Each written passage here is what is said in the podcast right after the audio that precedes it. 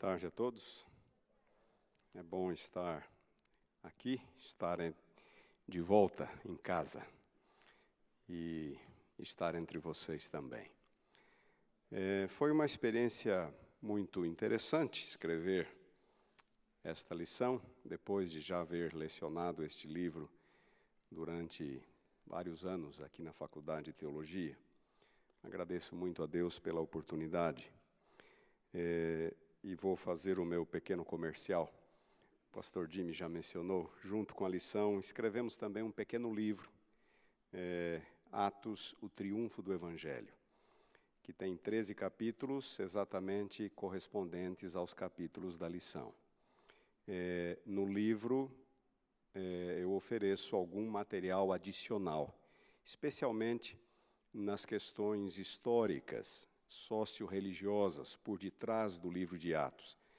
E também discuto algumas questões teológicas, alguns pontos doutrinários que na lição não dá para aprofundar muito pela limitação do espaço. Então, o livro já está disponível aqui na loja é, da CPB e eu espero realmente que ele possa ser uma bênção àqueles que que gostam de estudar a Bíblia e querem conhecer um pouco mais sobre este livro. Escrever uma lição sobre o livro de Atos não deixou de ter os seus desafios. Por exemplo, primeiro desafio: o livro é muito extenso, são 28 capítulos para serem é, condensados em 13 lições.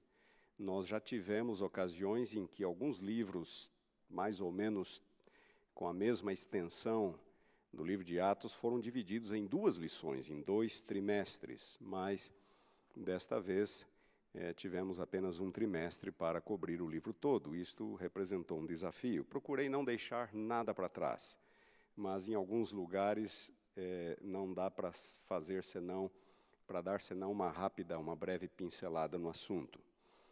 Um outro desafio que pode ser surpresa para alguns de vocês é que desde que a igreja iniciou a, o estudo das lições da escola sabatina, Atos é disparadamente o livro mais estudado. Nós já tivemos aproximadamente 25 lições sobre o livro de Atos. E há dois livros empatados em segundo lugar: Romanos e Apocalipse, com 11 lições cada. Ou seja, Atos é mais que o dobro do segundo lugar, mais do que os dois juntos combinados, não é? E há uma razão por detrás disso, e nós já vamos ver na, na exposição é, em seguida. Por que, que o livro de Atos é o livro mais estudado em nossas lições da escola sabatina? É, procurei não ser influenciado por nenhuma das lições anteriores, não abri nenhuma delas, e tentei trazer um pouco da, da minha experiência com este livro, é, como eu disse, depois de, de haver lecionado o livro durante tantos anos, e continuo lecionando lá na Southern.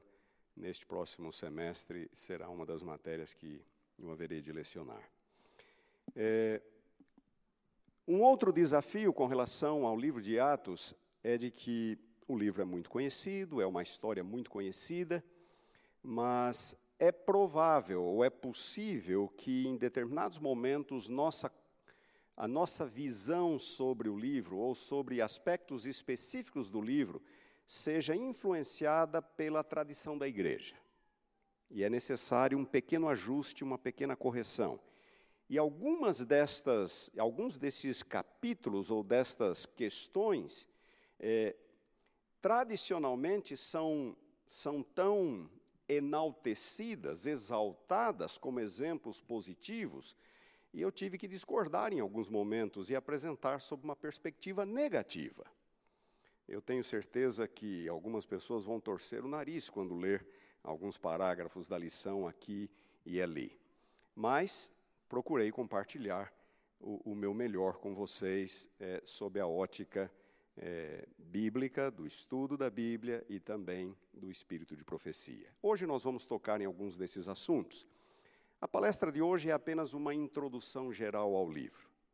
É, muitas das questões são conhecidas, mas, como eu disse, é, espero que haja alguns pontos aqui que contribuam positivamente é, para a nossa compreensão do livro de Atos. O livro de Atos cobre os primeiros 30 anos da história da igreja.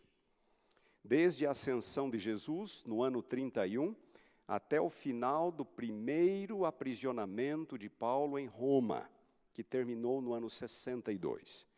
Paulo ficou preso em Roma por duas ocasiões. Na primeira vez, da qual ele foi liberto, as acusações contra Paulo eram muito fracas, é, não havia é, base jurídica é, para que Paulo fosse condenado num diálogo entre Agripa e o governador e o procurador Festo, no capítulo 26 do livro de Atos, eles dizem: não há nada que justifique sequer a prisão deste homem. Mas como ele apelou para o imperador, então temos que mandá-lo para o imperador. Era o direito romano, a lei romana que assim o determinava. E as acusações eram extremamente frágeis, e por conta disto, Paulo foi liberto depois do seu período de dois anos preso em Roma no ano 62. Alguns anos mais tarde, Paulo voltaria a ser preso, este seria o segundo aprisionamento, e então seria executado, sob o mesmo imperador, o imperador Nero. O livro de Atos termina no ano 62, termina a história no final do primeiro aprisionamento é, de Paulo ali na cidade de Roma. O autor deste livro é Lucas. Lucas escreveu segundo a tradição da igreja, o terceiro evangelho, o evangelho que leva o seu nome, e este livro que é o livro de Atos. Quem, quem foi Lucas? Lucas foi um dos companheiros de Paulo, um dos auxiliares missionários de Paulo, evangelísticos de Paulo. Em Colossenses capítulo 4, versículos 10 a 14, Paulo lista Lucas entre os seus auxiliares gentios, seus auxiliares é, não circuncidados, ou seja, gentios. É, o termo gentil era o termo usado pelos. É, o termo gentil vem do latim, e os judeus dividiam a humanidade entre dois grupos, eles mesmos e o resto. O resto é todo aquele que não era judeu. Lucas não era judeu, era um gentio. Uma das características do judeu, homem, era ser circuncidado. Os gentios, especialmente os, aqueles sob a influência greco-romana, não praticavam a circuncisão. Na verdade, abominavam a circuncisão. Enfim, Lucas não era judeu. Sendo assim, Lucas é, na verdade, o único não-judeu a contribuir para a formação do cânon bíblico. É, Paulo também diz que Lucas era médico. Ele diz, Lucas, o médico amado, o que mais ou menos é, corresponde com aquilo que nós é, deduzimos ao ler tanto o Evangelho quanto o livro de Atos, que, do ponto de vista literário, são extremamente bem escritos. É, em outras palavras, Lucas e Atos são os dois livros mais bem escritos do Novo Testamento. Foram escritos em grego, é um grego muito sofisticado, é um grego erudito, elevado, e Lucas segue padrões ou convenções específicas da época como um bom historiador. Portanto, é, aqui nós temos um não-judeu, e o interessante é que Lucas contribuiu mais para o Novo Testamento do que qualquer outro escritor, mesmo Paulo. Ele escreveu mais do que Paulo. Se nós contarmos todas as palavras que eles escreveram, Lucas acabou escrevendo mais do que o próprio apóstolo Paulo. É, quando foi que Lucas escreveu este livro? É, um livro não pode ter sido escrito antes do último evento que ele narra, certo? E o último evento que ele narra é Paulo preso em Roma. Ele não narra sequer a libertação de Paulo. Portanto, deduzimos que o livro deve ter sido escrito ali, mais ou menos ali. Ele diz nos dois últimos versículos: Por dois anos permaneceu Paulo preso em Roma, sugerindo ou insinuando que Paulo foi liberto ao final dos dois anos. Mas ele não narra absolutamente nada mais. Portanto, ele deve ter escrito o seu livro exatamente naquele período. O período em que Paulo esteve preso foi o período que Lucas tomou para escrever o seu livro. Assim também o Evangelho teria sido escrito mais ou menos dois anos antes, ou três anos antes, quando Paulo esteve preso em Cesareia. Paulo foi preso em Jerusalém, foi conduzido para Cesareia, ficou dois anos detido em Cesareia e então conduzido a Roma, onde ficou mais dois anos preso em Roma. É, portanto, teria sido mais ou menos nesta ocasião que Lucas escreveu seu livro. Ele o dedica a Teófilo. Se nós lermos tanto no, nos primeiros versículos do Evangelho quanto do livro de Atos, ambos os livros são dedicados a um certo Teófilo. Lucas trata este Teófilo com termos muito é, nobres, ó excelentíssimo Teófilo, não sabemos quem era este personagem. É, Lucas diz: Para que tenhas plena certeza das coisas nas quais fostes instruído. Portanto, Teófilo ou era um interessado na fé ou um recém-converso. Mas a forma como Lucas se dirige a ele sugere que Teófilo fosse uma pessoa nobre, da, da, de, de, de bastante influência, e que provavelmente seria uma espécie de patronus libri de Lucas, ou seja, o patrocinador literário de Lucas. Era comum na antiguidade pessoas que desejassem escrever alguns livros é, procurarem por patrocinadores, porque havia despesas. E então estas pessoas cobririam os custos do preparo dos livros e depois seria uma influência para a circulação dos livros. É possível que Teófilo tenha sido um destes patronos livre, ou o patronos livre de Lucas. Não sabemos nada mais sobre este Teófilo. Os temas principais. No livro de Atos, a missão da igreja. É um tema marcante que, na verdade, fornece a Lucas o plano literário, conforme nós vamos ver em seguida. A exaltação de Cristo. Lucas apresenta a exaltação de Cristo no céu em termos muito eloquentes isto aqui foi algo significativo na história da salvação. E foi exatamente a exaltação de Cristo que permitiu a vinda do Espírito, o Pentecostes. E a vinda do Espírito também, ou o ministério do Espírito, está muito presente neste livro. E, finalmente, a universalidade do Evangelho. Lembrem-se, Lucas era um gentio. Os judeus eram exclusivistas. Para eles, só, só eles estavam salvos, por assim dizer, e o resto estaria perdido. É, mas o Evangelho é para todos, não é só para judeus, não é só para descendentes de Abraão ou aqueles que é, estão sob a influência do concerto abraâmico.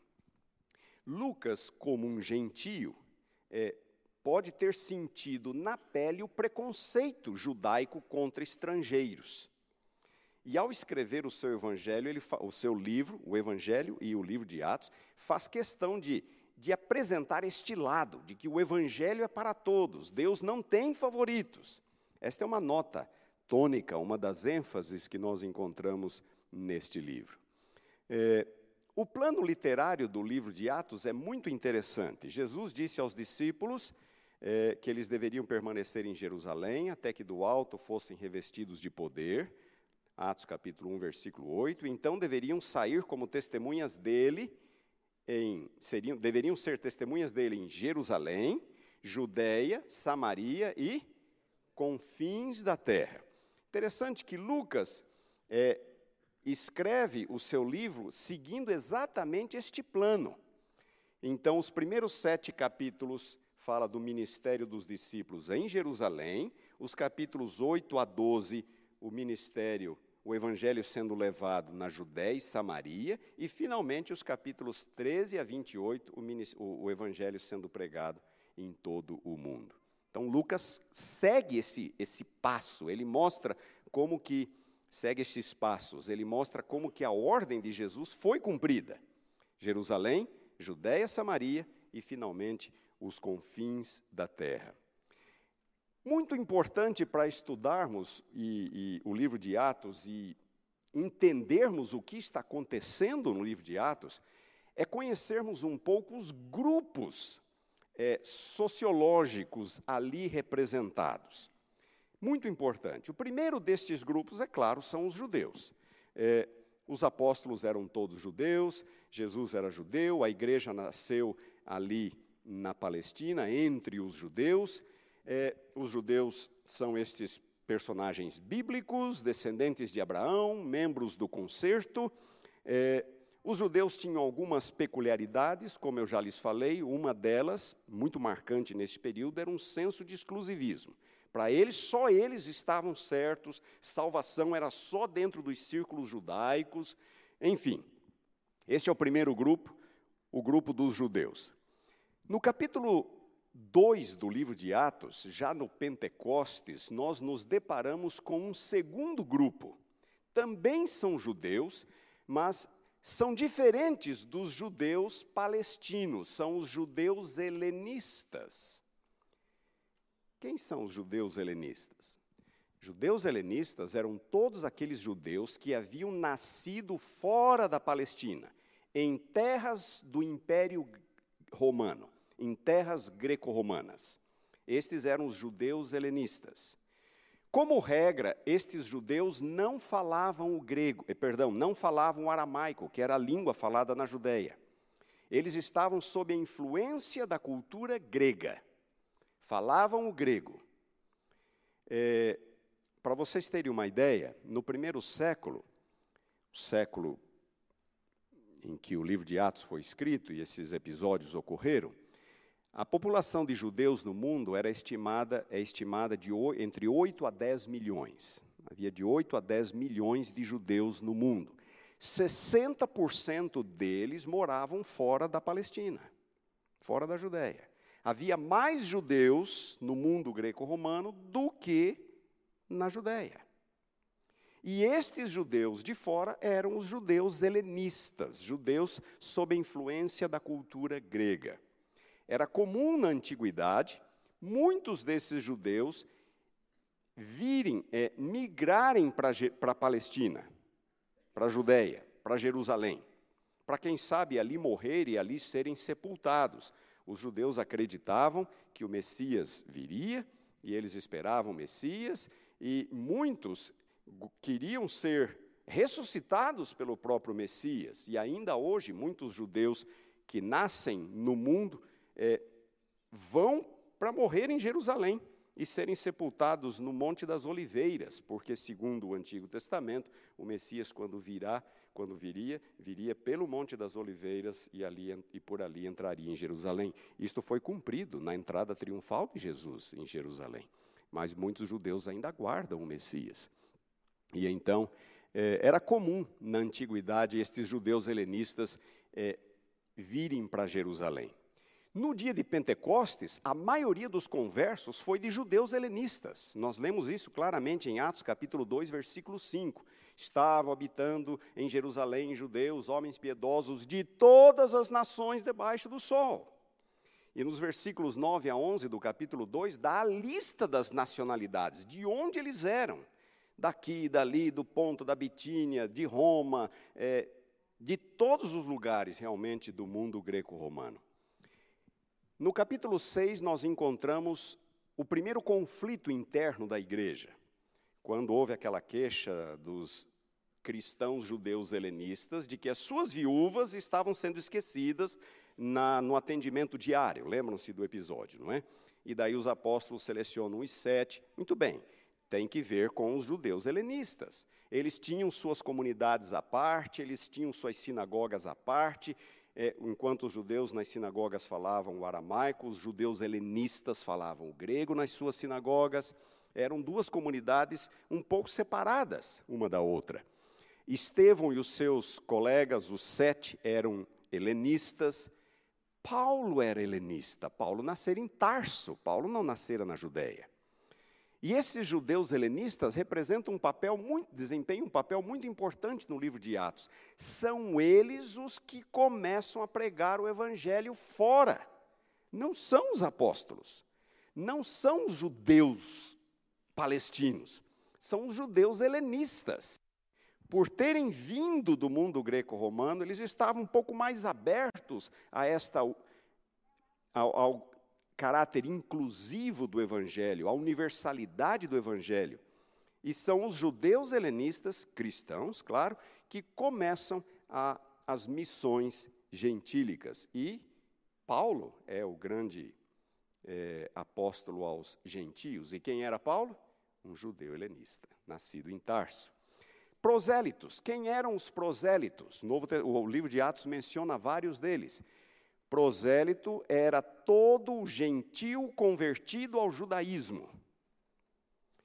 Para que um gentil se tornasse judeu, ele precisava de três coisas. Primeiro, a circuncisão, no caso dos homens. Segundo, um batismo ritual para purificação das contaminações do paganismo. E, em terceiro lugar, uma oferta no templo em Jerusalém. Como muitos moravam longe de Jerusalém, esse terceiro requisito é, poderia ser cumprido mais tarde, quando, se a pessoa fosse para Jerusalém.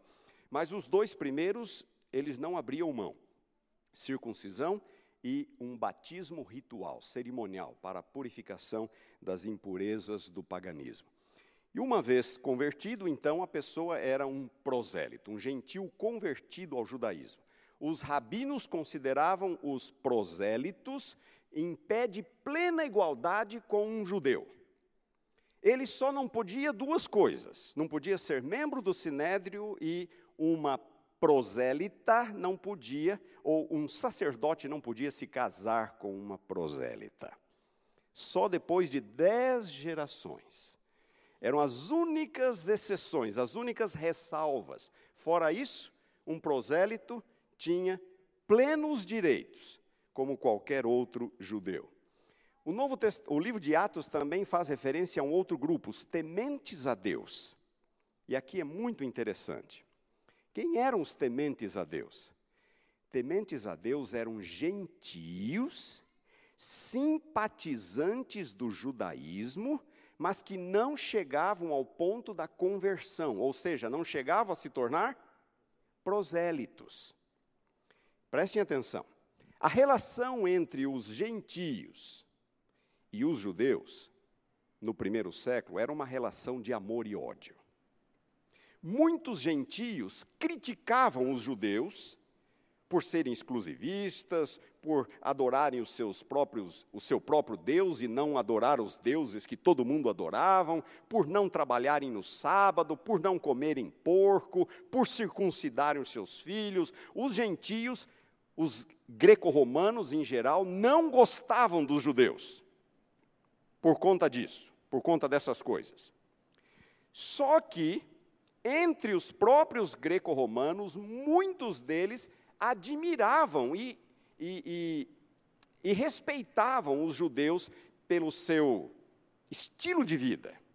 Os judeus é, tinham mais saúde do que as pessoas em geral, os judeus eram trabalhadores, os judeus se davam muito bem financeiramente, como regra, os judeus eram mais estudados do que as pessoas em geral, é, e exatamente por conta da sua, da sua ênfase é, na prática de princípios bíblicos, é, numa sociedade, na sociedade greco-romana, em que o adultério, por exemplo, era absolutamente comum, muitas mulheres greco-romanas eram atraídas para o judaísmo por conta da, da decência da vida judaica.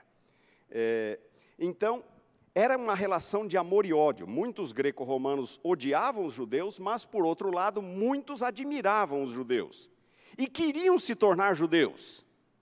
Mas havia um empecilho. Qual era o empecilho? Circuncisão. Os gregos abominavam a circuncisão, os greco-romanos. Por quê? Porque eles exaltavam a estética do corpo humano. Para eles, o corpo humano era perfeito e a circuncisão era uma agressão, uma agressão a uma forma perfeita. Então eles até se sentiam atraídos para o judaísmo, mas a circuncisão era uma barreira para que eles se tornassem prosélitos. Então estes eram os tementes a Deus. Eles criam em Deus iam às sinagogas, liam as Escrituras, viviam como judeus, mas não haviam passado pela circuncisão. Então, não eram considerados judeus ou prosélitos, eram tementes a Deus. O primeiro temente a Deus mencionado no livro de Atos é Cornélio. Lembram-se? Cornélio, temente a Deus, ele fazia suas orações, ele dava esmolas, tinha uma vida piedosa como um bom judeu, mas não era circuncidado. E há vários outros tementes a Deus mencionados no livro de Atos. No capítulo 16 temos Lídia, aquela vendedora de púrpura, era uma temente a Deus. E finalmente temos os gentios, que são que eram o todo e qualquer que não era judeu. Então, quando lermos o livro de Atos, nós vamos nos deparar com estes grupos de pessoas, e é importante sabermos quem eram, ou quem, é, quem eram estas pessoas: judeus, judeus helenistas, prosélitos, tementes a Deus, gentios é, ou gregos. E agora, sobre o livro de Atos, eu disse que um dos problemas é que muitas vezes nós aprendemos ou nutrimos certos conceitos, e, mas esses conceitos podem não ser necessariamente corretos. O livro de Atos, por que, que já tivemos 25 lições sobre o livro de Atos? Bom, eu imagino que uma razão é porque costumamos olhar para a igreja apostólica como uma igreja perfeita, o modelo para nós aquele modelo de, de piedade, é, de, de, de, dedicação. E, e então, parece que está no nosso subconsciente: quanto mais estudarmos e mais reproduzirmos aquele modelo, melhor seremos. E por isso já tivemos 25 lições sobre o livro de Atos, mais que o dobro que é, o segundo lugar, é, Apocalipse e Romanos. É uma espécie de ano os anos dourados da igreja, o período apostólico. Eu discordo em gênero, número e grau deste conceito. A igreja apostólica não foi uma igreja perfeita. Aqueles não foram anos dourados. Não há dúvida de que eram pessoas piedosas, que se deixaram usar por Deus e pelo Espírito Santo mas ao mesmo tempo eles ainda tinham tantos ranços, tantos preconceitos, tantas noções equivocadas, e não foi fácil para Deus trabalhar com aquele povo. Vejam, por exemplo, é, a questão da segunda vinda de Jesus. Eles aguardavam a vinda de Jesus para os seus dias, para uma, uma questão de dias, eles estavam equivocados com relação ao tempo da segunda vinda eles também estavam equivocados com relação ao escopo da sua missão. Eu vou falar algo para vocês, vocês vão ficar chocados se eu falar. Mas os apóstolos imaginaram que a missão mundial deles estava terminada no Pentecostes. O livro de Atos não ele não, diz, não narra nenhum dos doze saindo de Jerusalém para pregar. Ninguém sai. O único que sai é Pedro, mas vai ali para a região de Jope, Cesareia, a uns poucos quilômetros de Jerusalém e volta para Jerusalém. Mas Pedro não vai para evangelizar ninguém. Pedro vai para visitar aqueles que já haviam sido alcançados pelo Evangelho no dia de Pentecostes. Eles não saem de Jerusalém. Deus teve que levantar uma perseguição por Saulo para empurrar a igreja para fora de Jerusalém, e quem é que sai e começa a pregar? Os conversos no dia de Pentecostes, que eram os judeus helenistas. Não são os doze. E mais tarde, quem é que se torna o grande apóstolo aos gentios? O apóstolo Paulo, que não era parte dos doze, que era um judeu helenista. Enfim, é, é muito interessante, eu poderia falar meia hora, uma hora, só sobre esse ponto, mas eles estavam equivocados sobre o escopo da sua missão. O status dos gentios, eu já falei para vocês que o judeu era exclusivista, achava que a salvação só ocorria entre os judeus. E, portanto, os gentios não só não estavam salvos, como também eram impuros do ponto de vista cerimonial. É por isso que foi difícil para Pedro entrar na casa de Cornélio. Não foi fácil para Pedro entrar na casa de Cornélio, Deus teve que dar uma visão para ele. E ele falou: Senhor, eu não vou entrar. E quando Pedro chega, ele diz assim: Vocês, falando com Cornélio, vocês sabem que é proibido a um judeu entrar na casa de um gentio incircunciso. É proibido, mas o Senhor me mostrou. E então, com muita relutância, Pedro entra. Qual era o problema? Os gentios, os judeus se tornaram extremamente voltados para si mesmos depois do cativeiro babilônico. Eles foram levados ao exílio babilônico exatamente por se contaminarem com a idolatria das nações vizinhas. No exílio babilônico, eles aprenderam a lição, só que se tornaram exclusivistas demais. E, por exemplo, eles achavam que os gentios praticavam o aborto. E as casas dos gentios eram imundas por conta dessa crença de que os gentios praticavam aborto. Lembram-se daquela regra no Antigo Testamento de que se alguém tocasse no corpo de um cadáver, ficaria imundo por sete dias? Então eles não entravam na casa de gentios, porque achavam que os gentios praticavam aborto, para não ficarem imundos por sete dias e não poderem comparecer no templo, nas cerimônias do templo. Então um judeu não entrava na casa de um gentio. Quando um judeu precisava viajar por terras gentílicas, ao voltar para Jerusalém, ele tinha que passar por uma série de rituais de purificação, porque ele achava que ele estaria contaminado, não poderia ir ao templo. Então, eles tinham uma concepção muito equivocada acerca dos não-judeus, e Deus teve que ir ao, aos poucos quebrando este preconceito, e não foi fácil não foi fácil. Mesmo depois da experiência de Cornélio, mesmo depois do concílio de Jerusalém, em Atos 15, houve aquela ocasião, Gálatas capítulo 2, versículos 11 a 14, em que Paulo está em Antioquia, juntamente com os, os gentios ali na igreja. Pedro chega, hum, Pedro se mistura, mas de repente chega um grupo de Jerusalém e Pedro se afasta. Ele não queria que chegasse lá em Jerusalém a notícia de que ele, Pedro, estava sentando-se à mesma mesa de gentios incircuncisos. E Paulo teve que repreender Pedro, face a face, diz Paulo. Gálatas capítulo 2, versículo 14. Na presença de todos, Paulo repreendeu Pedro. Eles tinham preconceitos com relação aos gentios, justificação pela fé eles não entendiam a verdade da salvação.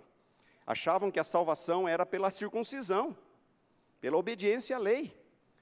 E aqui está Deus levantando o apóstolo Paulo, que chegou mais tarde, mas estava anos-luz à frente deles, na sua compreensão do Evangelho. E, Paulo, e, e Deus usou Paulo para corrigir este ponto, este, esta questão da parte ali da igreja de Jerusalém que achavam realmente que a salvação se dava pela obediência à lei.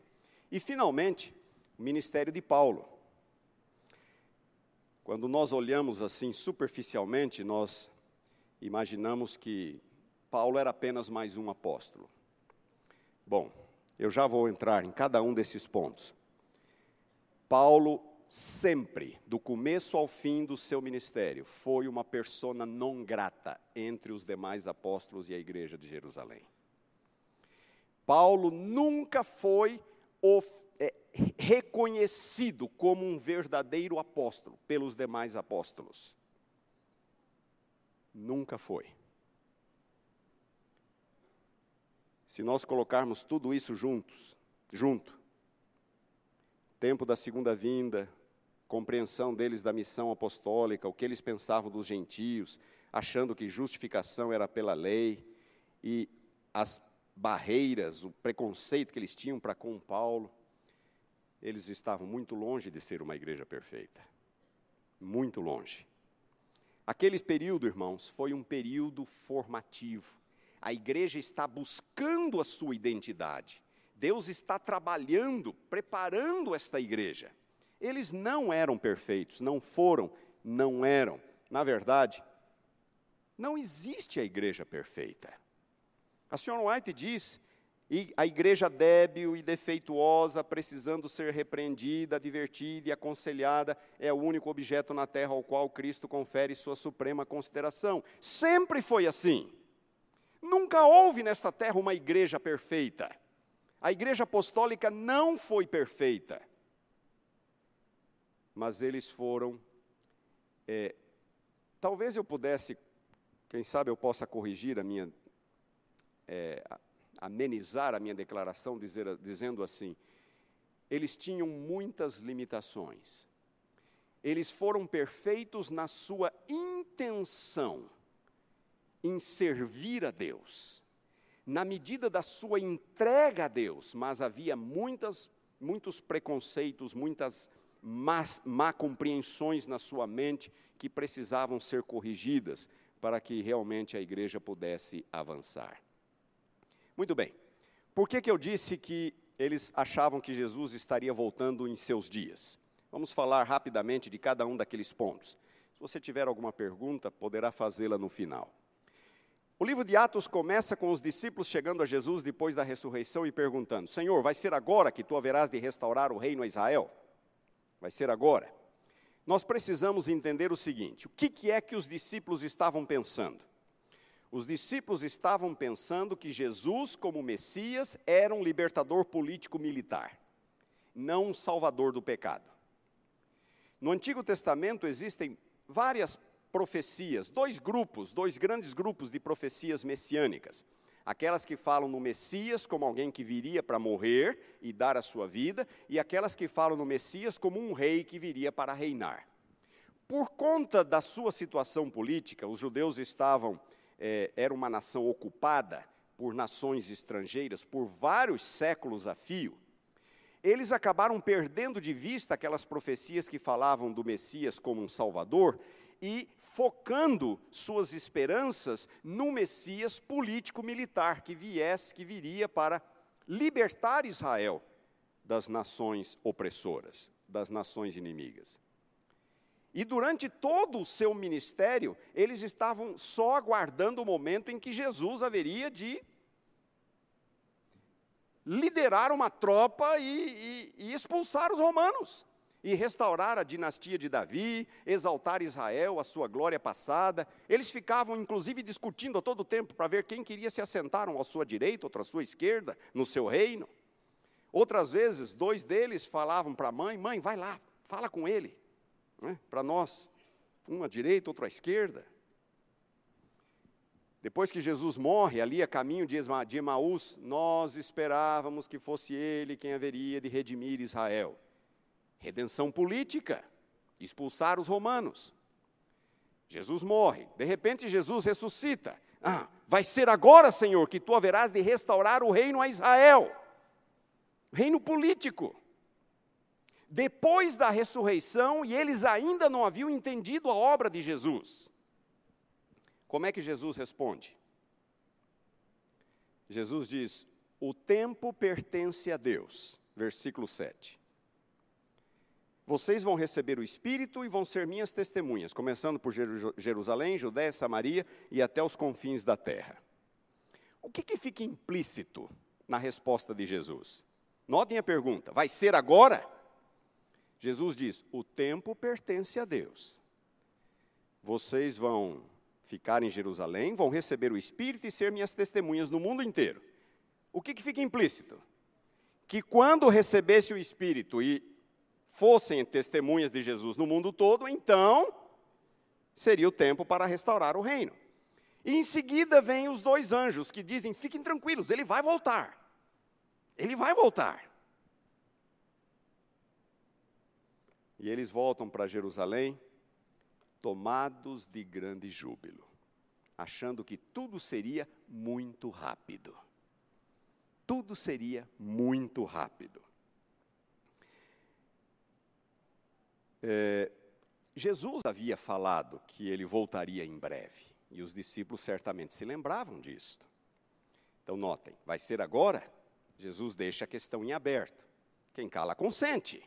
Ao deixarem aberto, é como se Jesus estivesse reafirmando que seria breve, que seria em breve. E ele dissera que ele voltaria em breve. os anjos e assim por diante.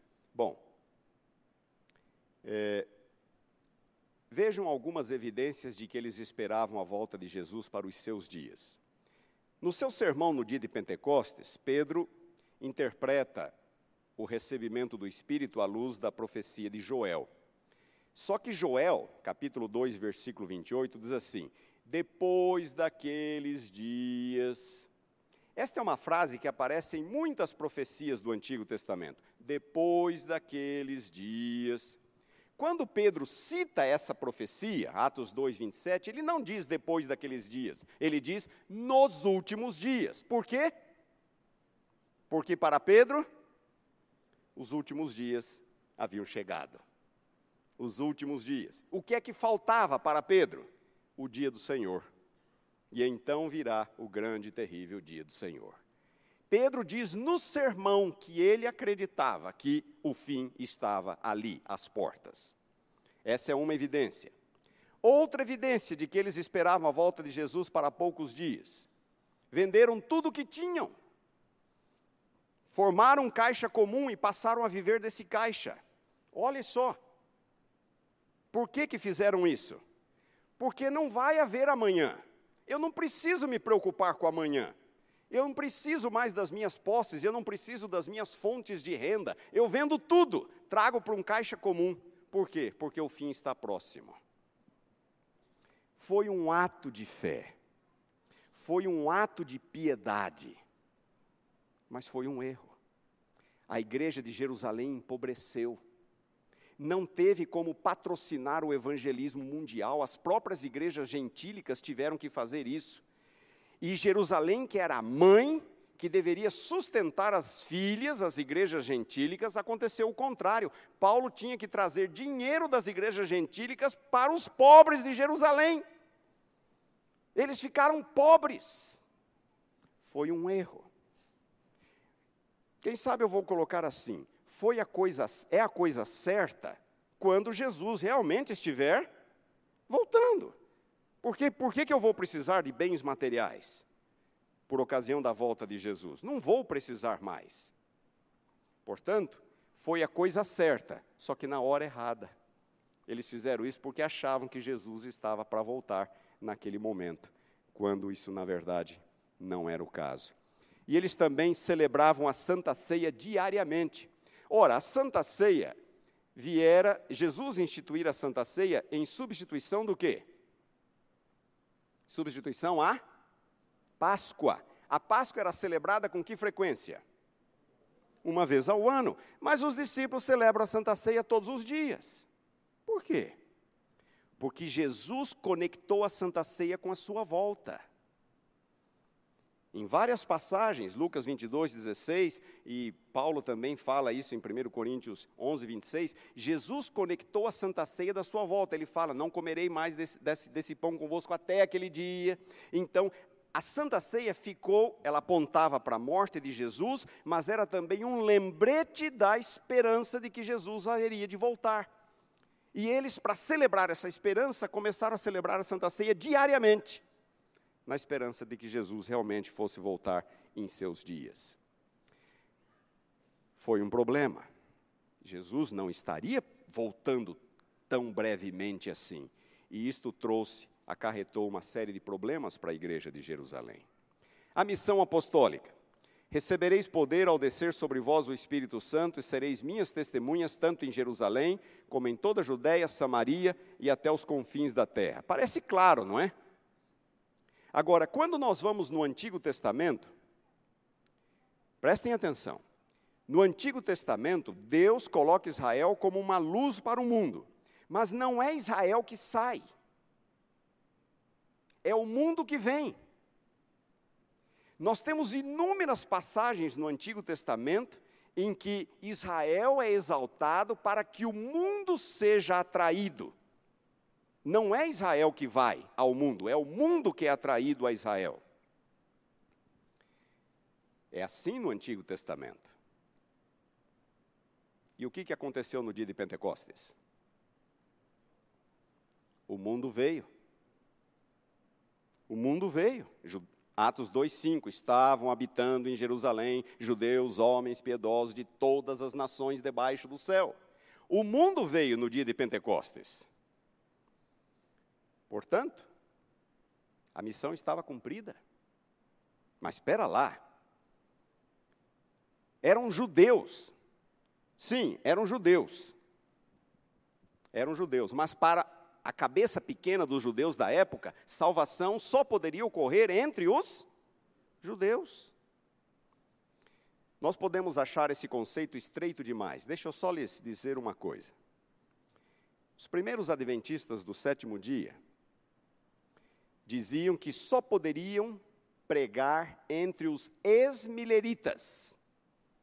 Porque quem não fosse milerita, quem não tivesse sido milerita, fizesse, tivesse feito parte do movimento de Guilherme Miller, esperando a volta de Jesus para 1844, estava perdido.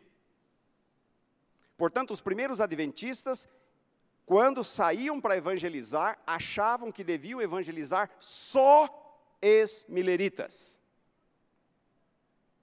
Num segundo momento, eles achavam que só pregando nos Estados Unidos era o bastante. E eles estavam prontos para justificar a sua crença, dizendo assim: Mas os Estados Unidos são formados de pessoas do mundo inteiro, então pregando aqui, estamos pregando a todo mundo. Num terceiro momento, quando eles começaram a mandar missionários ao redor do mundo, só para as nações protestantes, achando que as nações católicas estavam irremediavelmente perdidas. Foi somente depois de 1890 que a Igreja Adventista começou a trabalhar entre não protestantes. Depois de várias décadas. O mesmo erro da Igreja Apostólica, a Igreja Adventista cometeu. A mesma mentalidade estreita que os apóstolos tiveram lá no Pentecostes, a Igreja Adventista teve nas suas, nos seus primórdios. O fato de ali no Pentecostes serem todos judeus também não era um problema, porque eu já disse que para os judeus salvação só poderia ocorrer entre aqueles que fossem membros do concerto abraâmico. Deus teve que levantar uma perseguição para que eles entendessem que tinham que sair. Sr. White é muito claro no livro Atos dos Apóstolos que Deus levantou a perseguição para que a igreja saísse e realmente cumprisse a sua missão. O status dos gentios. Teologia judaica contemporânea, eu já falei, os gentios eram impuros. Caso de Cornélio, Pedro não queria entrar. E havia um grupo na igreja que não abria mão disso, mesmo depois da conversão de Cornélio. Grupo dos judaizantes, não, nós não podemos nos misturar com os gentios. Os gentios precisam se tornar judeus precisam se circuncidar. E como esse grupo deu trabalho para Paulo, eles iam no encalço de Paulo, Paulo se refere a ele, nós lemos sobre os judaizantes em Atos 15, 1 e 5, e nas cartas de Paulo existem várias referências. Eram cristãos da igreja de Jerusalém, judeus, que iam no encalço do apóstolo Paulo. Paulo fundava uma igreja aqui na Galácia, por exemplo. Aí Paulo ia para outro lugar e esse grupo de judaizantes vinha ali e falavam: Paulo está errado, não é assim. Vocês precisam se circuncidar, precisam se obedecer à lei de Moisés. Isso é condição para a salvação. E aí Paulo tem que escrever uma carta para a Galácia, mas quem é que está confundindo vocês? Não é isso. Somos salvos pela fé não é pela obediência à lei, não é pela circuncisão. Esse grupo que está aí, esse grupo está errado. Paulo faz isso na sua carta aos Gálatas, na sua carta aos Romanos, na sua carta, nas suas cartas aos Coríntios. grupo dos judaizantes. Eram cristãos da igreja de Jerusalém, que ficavam ali, dificultando as coisas para o apóstolo Paulo. Problema dos gentios, ao concílio de Jerusalém, em Atos 15, para discutir o problema dos gentios. E ali então a igreja entende que a salvação é pela graça. Só que, prestem atenção, a igreja entendeu que a salvação é pela graça, tá, mas o gentil incircunciso, ele fica no canto dele, eu fico no meu. Quando Pedro vai em Antioquia e chega o grupo de Jerusalém, Pedro se afasta o comportamento de Pedro e dos demais apóstolos em Jerusalém, dizia o seguinte: tudo bem, eles até podem ser salvos, mas são cristãos de segunda categoria. Nós somos melhores e não, não nos misturamos com eles.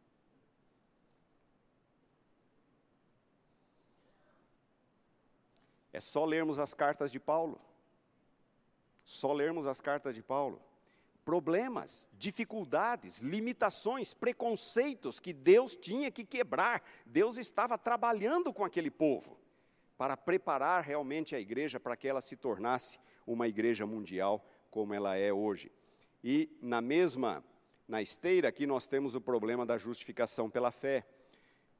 Eu já disse para vocês que o povo de Israel foi levado para o cativeiro babilônico por causa das suas. Eles começaram a, a, a aceitar as práticas pagãs dos povos, das nações ao redor. Quando voltaram do exílio, eles aprenderam a lição. Eles aprenderam. Nunca mais a idolatria se se achou idolatria em Israel. Eles foram curados da idolatria depois do cativeiro babilônico. Mas eles se tornaram tão legalistas, tão áridos na sua religião, tão áridos, que perderam completamente de vista o conceito de salvação pela graça. Perderam completamente de vista. Passaram a olhar para a lei como aquilo que os salvava, os seus esforços como sendo meritórios. Desenvolveram o conceito de salvação pelas obras, depois do exílio babilônico. E no Novo Testamento nós temos ali várias passagens em que Paulo fala disso. E de novo, aqui está esse grupo, grupo dos judaizantes da igreja de Jerusalém, dizendo que os gentios precisavam obedecer à lei de Moisés como condição para a salvação. Precisavam se circuncidar como condição para a salvação. Em suas cartas, o apóstolo Paulo apresenta o Evangelho. O Evangelho, segundo Paulo, tem três partes muito claras, muito simples. Primeira, Jesus morreu por nós. Somos todos pecadores. O salário do pecado é a morte. E Deus não pode salvar pessoas de qualquer jeito. É, prestem atenção no que eu vou lhes falar. Deus não pode chegar para um pecador, passar a mão na cabeça dele, ah, tá tudo bem, eu vou te salvar mesmo assim. Eu sei que você errou, mas não se preocupe, não, eu vou te salvar mesmo assim. Deus não pode fazer isso. Por quê? Temos um advogado aqui. Por que, que Deus não pode fazer isso? Claro, não é justo. Não corresponde com o caráter justo de Deus. Deus falou: no dia em que comeres, certamente morrerás. A lei de Deus é séria ou não é? É séria ou não é? A alma que pecar, esta morrerá. Salário do pecado é? É a morte. Deus não pode passar a mão na cabeça do pecador e falar: tudo bem, eu vou te levar para o céu. Deus leva a sério as suas leis, Deus leva a sério aquilo que Ele é, o seu padrão de justiça. Sem derramamento de sangue não há. A única forma de Deus salvar um pecador é se ele morre no lugar. É a única forma para Deus ser justo e continuar sendo justo. Então, Jesus morreu por nós. Este é o primeiro aspecto do Evangelho segundo Paulo. Segundo, se Jesus morreu por nós, então a salvação é pela fé, não é pelo aquilo que eu faço. Se ele morreu, então é Ele que me salva. A salvação é pela fé. Se a lei pudesse salvar, salvação seria pela lei. Por que, que Jesus morreu? Porque a lei não pode salvar. Porque o ser humano não pode se salvar por si mesmo. Existe uma lenda, uma antiga lenda alemã, é o, o barão de barão de Mundhausen ele está cavalgando com seu cavalo, de repente ele cai num, num poço de areia movediça e está afundando, ele e o seu cavalo. E aí ele tem uma ideia, ele pega a sua cabeleira e começa a puxar para cima, e ele sai do poço de areia movediça. Claro que ninguém consegue se salvar desse jeito, por si mesmo. sem um ponto de referência, um ponto de apoio. Nós não conseguimos nos salvar por nós mesmos. E não há nada de errado com a lei, porque a lei não salva. Simplesmente a lei não existe para salvar. A lei é lei, ela não salva, ela só condena. Portanto, nós precisamos que Jesus morra para a nossa salvação. E é por isso que a salvação é pela fé. E o terceiro ponto, se a salvação é pela fé, então ela está disponível a quem? A todos. Todos. Não é só um grupinho de privilegiados. Lucas deixa muito claro. O Evangelho requer imparcialidade. Ninguém é privilegiado, ninguém é excluído. Este é o Evangelho. Ninguém é privilegiado, ninguém é excluído. Privilégios ou realizações humanos não têm nenhum valor. Depende, salvação depende de Jesus, daquilo que Cristo fez por nós. Este é o Evangelho, segundo Paulo. Claro, segundo Jesus também. Mas a igreja de Jerusalém precisou aprender isto e não foi fácil. Levaria anos, mesmo depois da morte de Jesus, da ascensão de Jesus. Levaria anos. E foi graças, acima de tudo, ao apóstolo Paulo. É, se a salvação fosse pelas obras, ou se os judeus fossem um grupo de privilegiados, quais seriam as implicações? Primeira, dois evangelhos. Um para os judeus, de salvação pelas, pelas obras, pela obediência, outros para os gentios, de salvação pela graça. E também duas comunidades de fé, uma de judeus circuncisos e uma de gentios incircuncisos. Quando Pedro está lá em Antioquia e se recusa a sentar-se à mesa com gentios, cristãos, incircuncisos, o que é que Pedro está dizendo a eles? Eu não me misturo com vocês. Vocês são de segunda categoria, eu sou descendente de Abraão. Eu sou melhor do que vocês. Era contra isto que Paulo lutava. Paulo lutava contra uma igreja dividida, uma igreja de judeus e gentios. Paulo lutava contra uma concepção equivocada acerca do evangelho. E não foi fácil. Não foi fácil. E agora nós chegamos no, neste último ponto, que é exatamente o ministério de Paulo. Paulo sempre teve relações tensas com a igreja de Jerusalém. Vamos ler aqui. Vocês podem não acreditar em mim. Eu vou Vamos ler Gálatas capítulo 2. Gálatas capítulo 2. Paulo está falando acerca dos judaizantes e dos problemas que eles lhe causavam. E agora, de repente, Paulo diz isso, versículo 6. E quanto àqueles que pareciam ser de maior influência, sabem quem que eram estes de maior influência? Versículo 9. É, Tiago, Pedro e João. É desse que ele está falando, ele está falando dos apóstolos. Quanto àqueles que pareciam ser de maior influência, note o que ele diz agora: quais tenham sido outrora, não me interessa, Deus não aceita a aparência de homem. Esses digo que pareciam ser alguma coisa, nada me acrescentaram. Essa é a linguagem que Paulo usa para os apóstolos em Jerusalém. Pelo contrário, quando viram o evangelho, que o evangelho da incircuncisão me fora confiado, como a Pedro da circuncisão. E agora o versículo 9. E quando conheceram a graça que me foi dada, Tiago, Pedro e João, que eram colunas na igreja, me estenderam a mim, a Barnabé, a destra da comunhão da igreja. Olhem a linguagem de Paulo para com Pedro, Tiago e João. Paulo é duro. Relações tensas capítulo 21 do livro de Atos, quando Paulo chega na sua terceira viagem, Tiago, que é o líder dos apóstolos, vai encontrar Paulo, fala: Paulo, a coisa aqui não está boa. Ninguém aqui acredita na sua ortodoxia. Faça de conta que você é um bom judeu. Vá para o templo e ofereça um sacrifício.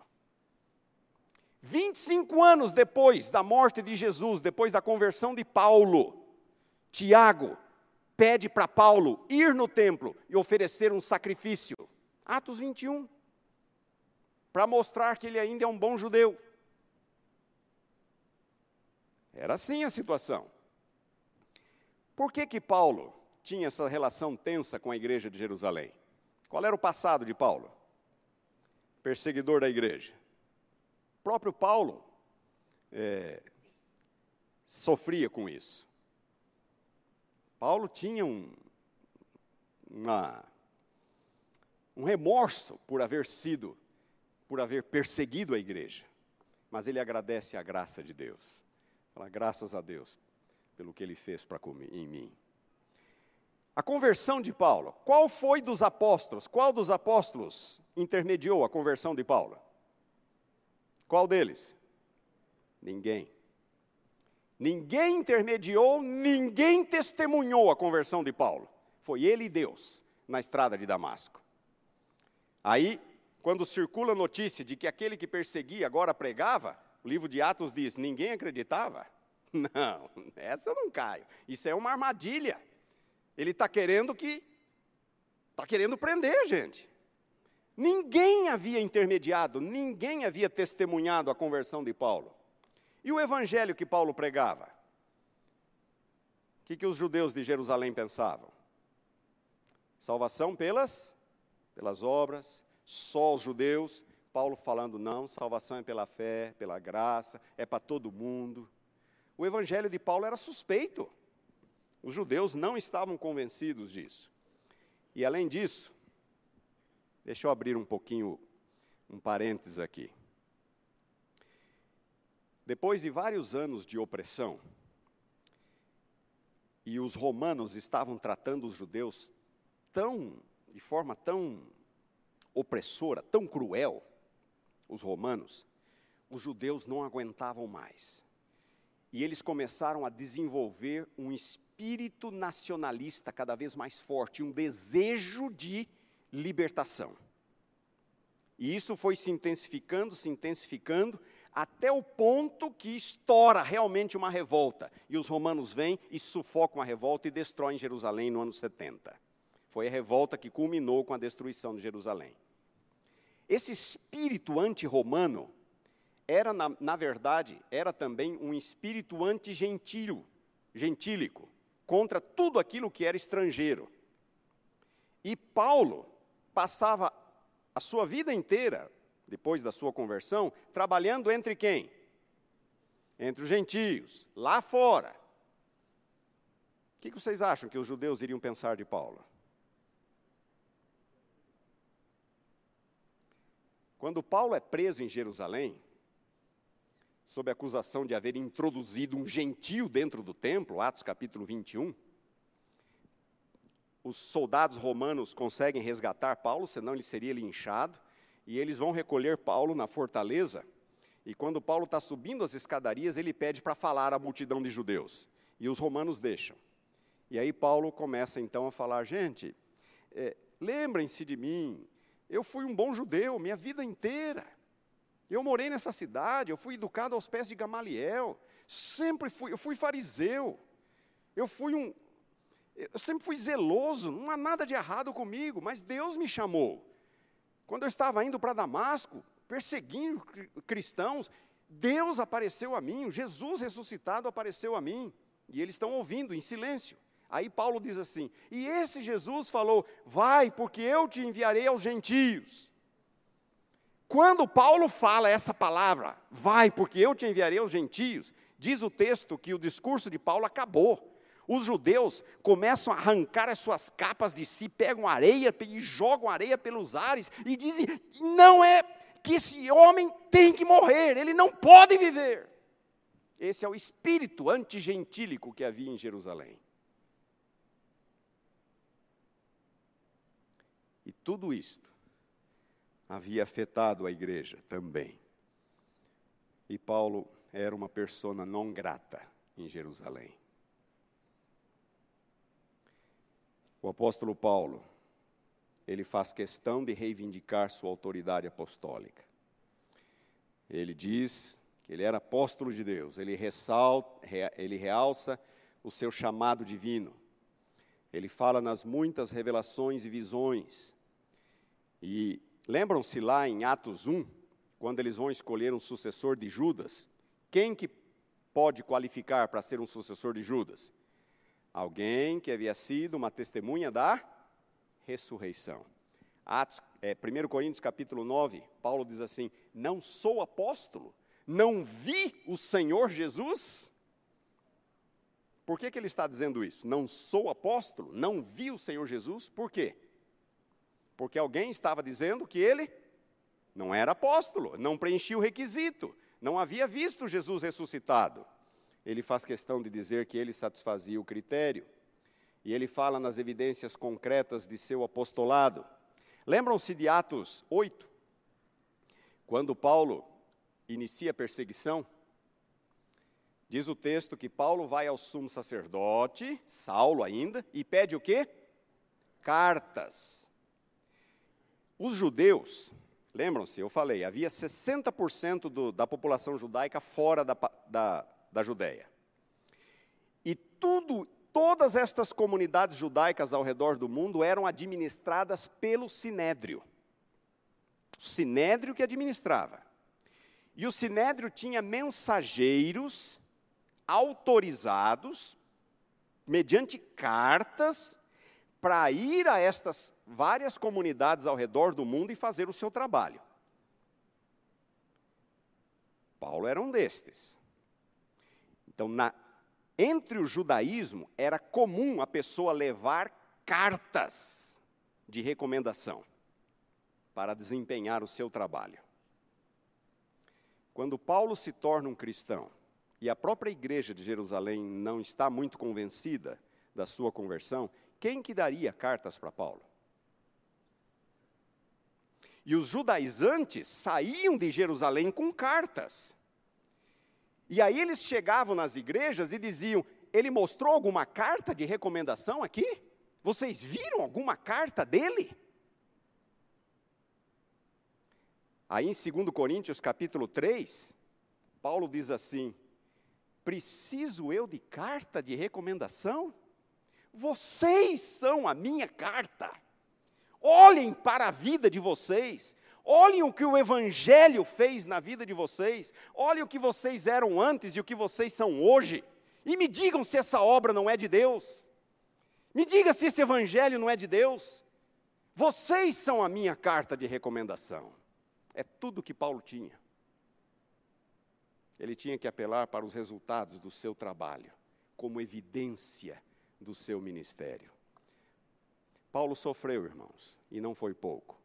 Algumas pessoas dizem que Paulo deveria ser o décimo segundo, no lugar de Matias. Que Matias foi o candidato da igreja, mas Paulo era o candidato de Deus. Irmãos, isso não está no livro de Atos, tá? A igreja orou quando escolheu Matias. A escolha de Matias nunca foi contestada, o próprio Paulo nunca contestou a escolha de Matias. Mas Paulo também reivindicava a autoridade apostólica. Aí ele foi preso em Jerusalém, ao final da sua terceira viagem missionária. E isto representou um golpe violento no ministério do apóstolo. Na sua prisão em Jerusalém, prestem atenção, a própria igreja contribuiu para que ela acontecesse. Paulo era sozinho, era ele e Deus. Ele não tinha o apoio da igreja de Jerusalém. Era ele e Deus. Eu quero ler uma citação de Ellen White agora para vocês. E esta citação é uma longa citação, mas é uma das citações que mais me impactam de Ellen White ao falar sobre o apóstolo Paulo. Ela vai dizer o seguinte nesta citação: Não era plano de Deus que a vida de Paulo fosse ceifada tão cedo. Não era. Mas Deus permitiu que isto acontecesse por causa da teimosia da igreja de Jerusalém. Para que eles aprendessem na depois na, na ausência de Paulo a falta que ele faria para a igreja. As palavras de reprovação do Salvador aos homens de Nazaré, aqui a senhora White está comentando sobre o episódio de Lucas 4, aplicavam-se, no caso de Paulo, não apenas aos incrédulos judeus, mas aos seus próprios irmãos na fé. É a igreja de Jerusalém. Houvessem os dirigentes da igreja abandonado inteiramente seus sentimentos de amargura contra o apóstolo, aceitando-o como alguém especialmente chamado por Deus para levar o evangelho aos gentios, e o Senhor o teria poupado para eles. Vocês prestaram atenção nisso? Se a igreja de Jerusalém tivesse abandonado seus ressentimentos, sua amargura contra Paulo, Deus o teria poupado. Deus não havia ordenado que os trabalhos de Paulo tão cedo tivessem fim, mas não operou um milagre para conter o encadeamento de circunstâncias que a atitude dos dirigentes da igreja em Jerusalém haviam provocado. O mesmo Espírito ainda está produzindo os mesmos resultados. A negligência em apreciar e aproveitar as provisões da graça divina tem privado a igreja de muitas bênçãos. Quantas vezes teria o Senhor prolongado a obra de um fiel ministro, tivessem seus labores sido apreciado, apreciados? Mas se a igreja permite ao inimigo das almas perverter o entendimento, de maneira que representem e interpretem mal as palavras e atos do servo de Cristo, se se permitem opor-se-lhes e estorvar a utilidade própria, o Senhor às vezes remove deles a bênção que deu. Satanás está constantemente operando por intermédio de seus agentes para desanimar e destruir aqueles a quem Deus tem escolhido para realizar uma grande e boa obra. Podem eles estar prontos para sacrificar mesmo a própria vida para o avançamento da causa de Cristo. Não obstante, o grande enganador sugerirá a seus irmãos dúvidas referentes a eles, que, se mantidas, minarão a confiança na sua, em sua integridade de caráter, impedindo assim sua utilidade. Muitas vezes ele, Satanás, alcança êxito em acarretar sobre eles, os fiéis servos de Deus, por intermédio de seus próprios irmãos, tal tristeza de coração, que Deus graciosamente se interpõe para dar repouso aos seus perseguidos servos. Depois que as mãos estão dobradas sobre o peito, que já não vibra, quando a voz de advertência e encorajamento está em silêncio, então os obstinados podem ser despertados para ver e apreciar a bênção que eles repeliram. Sua morte pode realizar o que sua vida não conseguiu fazer. E foi por isso que Paulo morreu. Não era plano de Deus que a vida deste grande homem fosse ceifada tão cedo. Mas Deus não permitiu. Perdão, Deus não fez nada para impedir a morte de Paulo por causa da teimosia dos líderes da igreja em Jerusalém contra o apóstolo. Paulo tinha um evangelho a defender, uma igreja a edificar, em terras greco-romanas, enfrentando todo tipo de hostilidade e desafio. E ainda tinha que lutar com o preconceito, com a obstinação dos dirigentes da igreja em Jerusalém. Que homem, que ministério. Paulo foi preso ao final da sua terceira viagem missionária. O livro de Atos fala de três. A primeira, capítulos 13 e 14. Foi uma viagem curta por Chipre e Galácia. Paulo saiu ali da parte amarela, de Antioquia da Síria, Jerusalém está aqui embaixo, ali onde está a Judéia. Mas eu disse para vocês que não foi Jerusalém quem patrocinou o evangelismo mundial, foram as próprias igrejas gentílicas. Lá de Antioquia, lá ao norte, Paulo sai, vem para aquela ilha, que é a ilha de Chipre, ele e Barnabé, e dali ele vai até o sul da Galácia, aquela parte verde mais ao centro. Aquilo ali é tudo território da moderna Turquia. E ali Paulo funda várias igrejas. Esta foi a primeira viagem missionária. Durou dois anos, dois anos e pouco, Atos 13 e 14. Depois vem a segunda viagem missionária, Atos 15 até 18, 22. Paulo agora vai um pouco mais longe. Ele passa pela Cilícia, sua terra natal, volta para a Galácia, vai até a Macedônia e a Caia, já em território europeu. Paulo, de novo, sai lá do norte, de Antioquia, passa pela Cilícia, parte mais roxa, volta lá para a Galácia, o sul da Galácia, a parte verde, e dali ele entra na província da, Galá, da Ásia, mais ao norte, e lá ele cruza o mar Egeu e vai até a Macedônia, que naquilo que hoje é a Europa. E ali Paulo funda as igrejas de Filipos, Tessalônica, Bereia, e ele vem descendo, funda a igreja de Atenas e chega até Corinto. Na sua segunda viagem missionária, Paulo passa um ano e meio na cidade de Corinto. Ele gastou tempo em Corinto, porque Corinto era um centro pagão. E era muito mais difícil você transformar um pagão num cristão do que transformar num judeu. Um judeu, o que é que faltava para um judeu ser cristão? Crer em Jesus. Só isso que faltava para um judeu. Agora, para um pagão, ele tinha que aprender muito, muito. Paulo gastou um ano e meio na cidade de Corinto na sua segunda viagem missionária.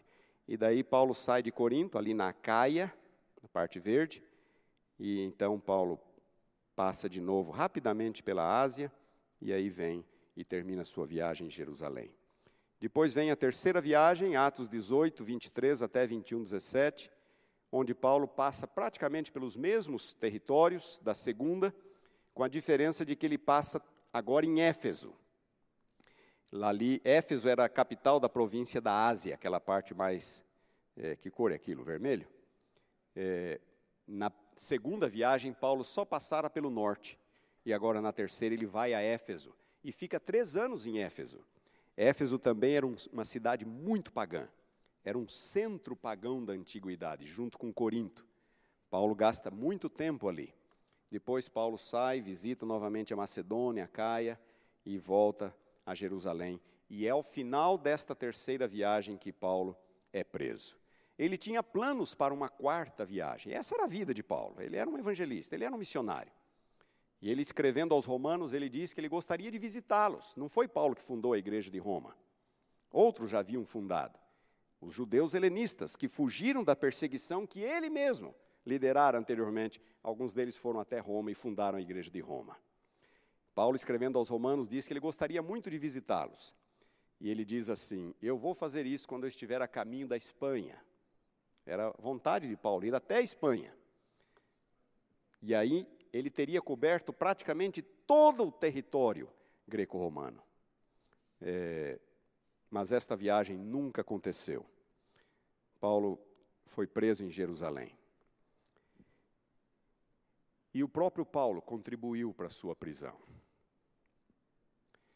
Todos os grandes heróis de Deus cometeram seus erros. Abraão errou. Moisés errou. Davi errou. Pedro errou. Paulo errou. Paulo chegou em Jerusalém sabendo que a situação estava muito tensa. Eu quero ler com vocês alguns versículos. Leiam comigo, Romanos capítulo 15. Paulo escreveu Romanos pouco antes de ir para Jerusalém, nesta viagem, quando ele foi preso. Pouco antes, ele estava a caminho de Jerusalém. Romanos capítulo 15, versículo 30. Ele está na cidade de Corinto, voltando para Jerusalém, e manda esta carta para Roma. E ele diz assim: Rogo-vos, pois, irmãos, por nosso Senhor Jesus Cristo e também pelo amor do Espírito, que luteis juntamente comigo nas orações a Deus a meu favor, para que eu me veja livre dos rebeldes que vivem na Judéia. E que este meu serviço em Jerusalém seja bem aceito pelos santos. Este serviço é a coleta que ele levantou entre os gentios para ajudar os pobres da igreja de Jerusalém. Paulo temia o que pudesse, o que poderia lhe acontecer ali em Jerusalém. Atos capítulo 20. Depois que Paulo escreve sua carta aos Romanos, ele sai de, de Corinto e faz uma rápida passagem pela Ásia. E ali ele reúne os anciãos da igreja de Éfeso, que ele fundara naquela mesma viagem. E ele prega um sermão aos líderes de Éfeso. E notem o que, que nós lemos aqui, Atos capítulo 20, versículo 22. Notem o que ele diz. E agora, constrangido em meu espírito, vou para Vou para Jerusalém não sabendo o que ali me acontecerá, senão que o Espírito Santo de cidade em cidade me assegura que me esperam cadeias e tribulações. Paulo tinha uma impressão de que esta viagem era realmente complicada, de que alguma coisa ruim pudesse lhe acontecer em Jerusalém. Ele sai de Mileto e ele chega já na região de Tiro, já próximo da Palestina, e ali ele reúne os crentes de Tiro, Atos capítulo 21, versículo 4. Encontrando os discípulos, permanecemos lá durante sete dias. E eles, movidos pelo Espírito, recomendavam a Paulo que não fosse a Jerusalém. Paulo vai mesmo assim.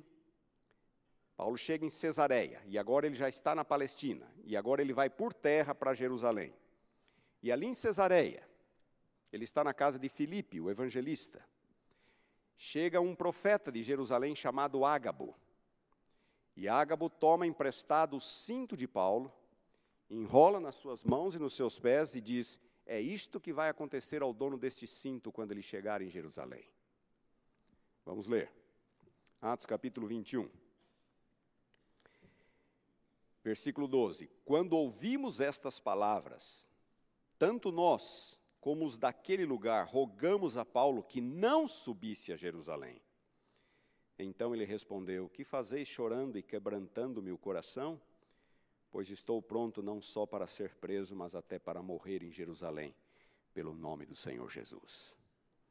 Paulo tinha uma igreja a unir, uma igreja de judeus e gentios. Ele tinha um evangelho a defender e ele estava disposto a sacrificar a própria vida, se necessário, para alcançar o seu objetivo. E ele vai a Jerusalém. Mas Paulo era humano. Como qualquer outro, Paulo era humano. E ali em Jerusalém, ele é recebido com suspeitas por Tiago e os demais líderes da igreja. Tiago chega para ele e diz: Paulo, ninguém aqui está acreditando em você. Há um grupo de pessoas aqui que fez o voto nazireu. Por que, que você não faz de conta que você é um bom judeu? Una-se a esse grupo, vá no templo e ofereça um sacrifício. E Paulo vai. E esse foi o erro de Paulo. Ele errou.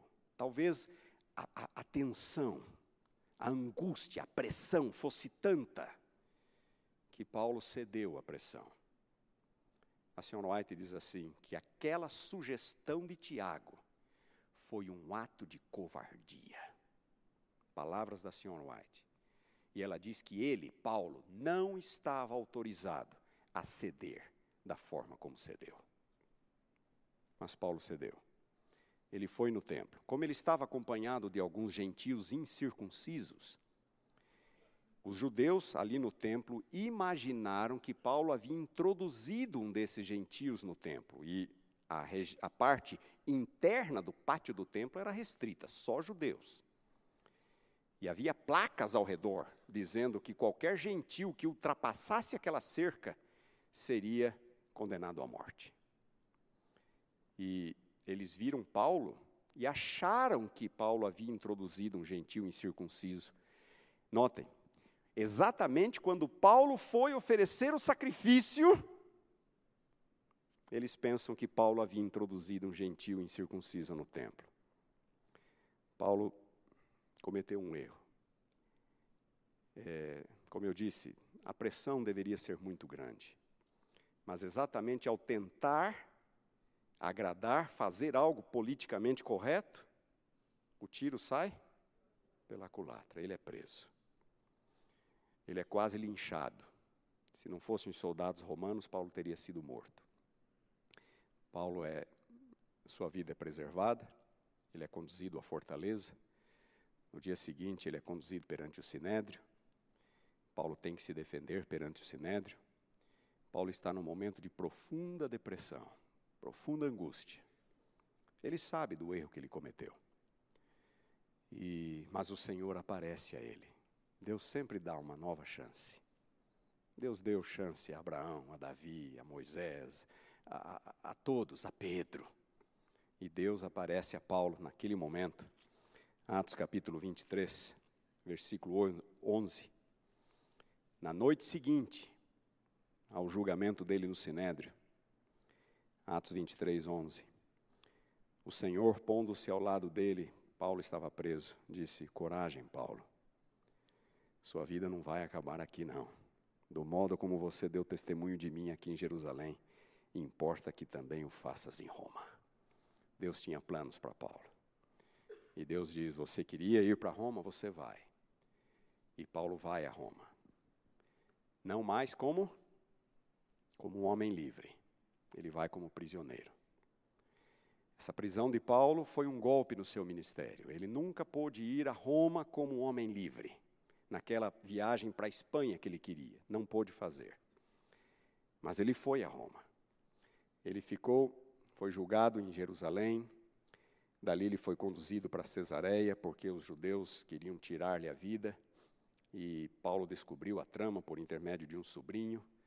E isso chegou aos ouvidos do oficial romano, e ele, para proteger Paulo, que era cidadão romano, Paulo tinha cidadania romana também, é, Paulo foi conduzido a Cesareia, ficou dois anos preso em Cesareia, primeiro sob é, Félix, que era o procurador, depois sob Festo, é, que substituiu a Félix. Félix era um ex-escravo que, por favores, se tornou político e chegou ao status de governador da Judéia, mas um homem corrupto, muito cruel. E ele manteve Paulo preso. Lucas diz isso, que ele manteve Paulo preso, esperando que Paulo lhe desse propina para ser liberto. Mas a verdade é que Paulo ficou preso em Cesareia por dois anos. E depois, ali, quando Félix foi substituído por Festo, Festo, recém-chegado, novo procurador, não sabia direito o que fazer, não conhecia os judeus, e os judeus imediatamente fazem uma pressão contra ele, dizem: há um prisioneiro lá em Cesareia. Ele é judeu, nós queremos julgá-lo aqui. E quando Paulo percebe que Festo está ao ponto de entregá-lo para os judeus, e ele sabe que ele não teria chance nenhuma se o governador, se o procurador romano o entregasse aos judeus, Paulo faz uso da sua da sua dos seus direitos romanos como cidadão romano e diz: "Eu apelo para César". Todo cidadão romano tinha o direito de apelar para o imperador, que era a instância máxima da justiça romana, quando ele percebesse que estava passando por um julgamento injusto ou não estava sendo tratado justamente.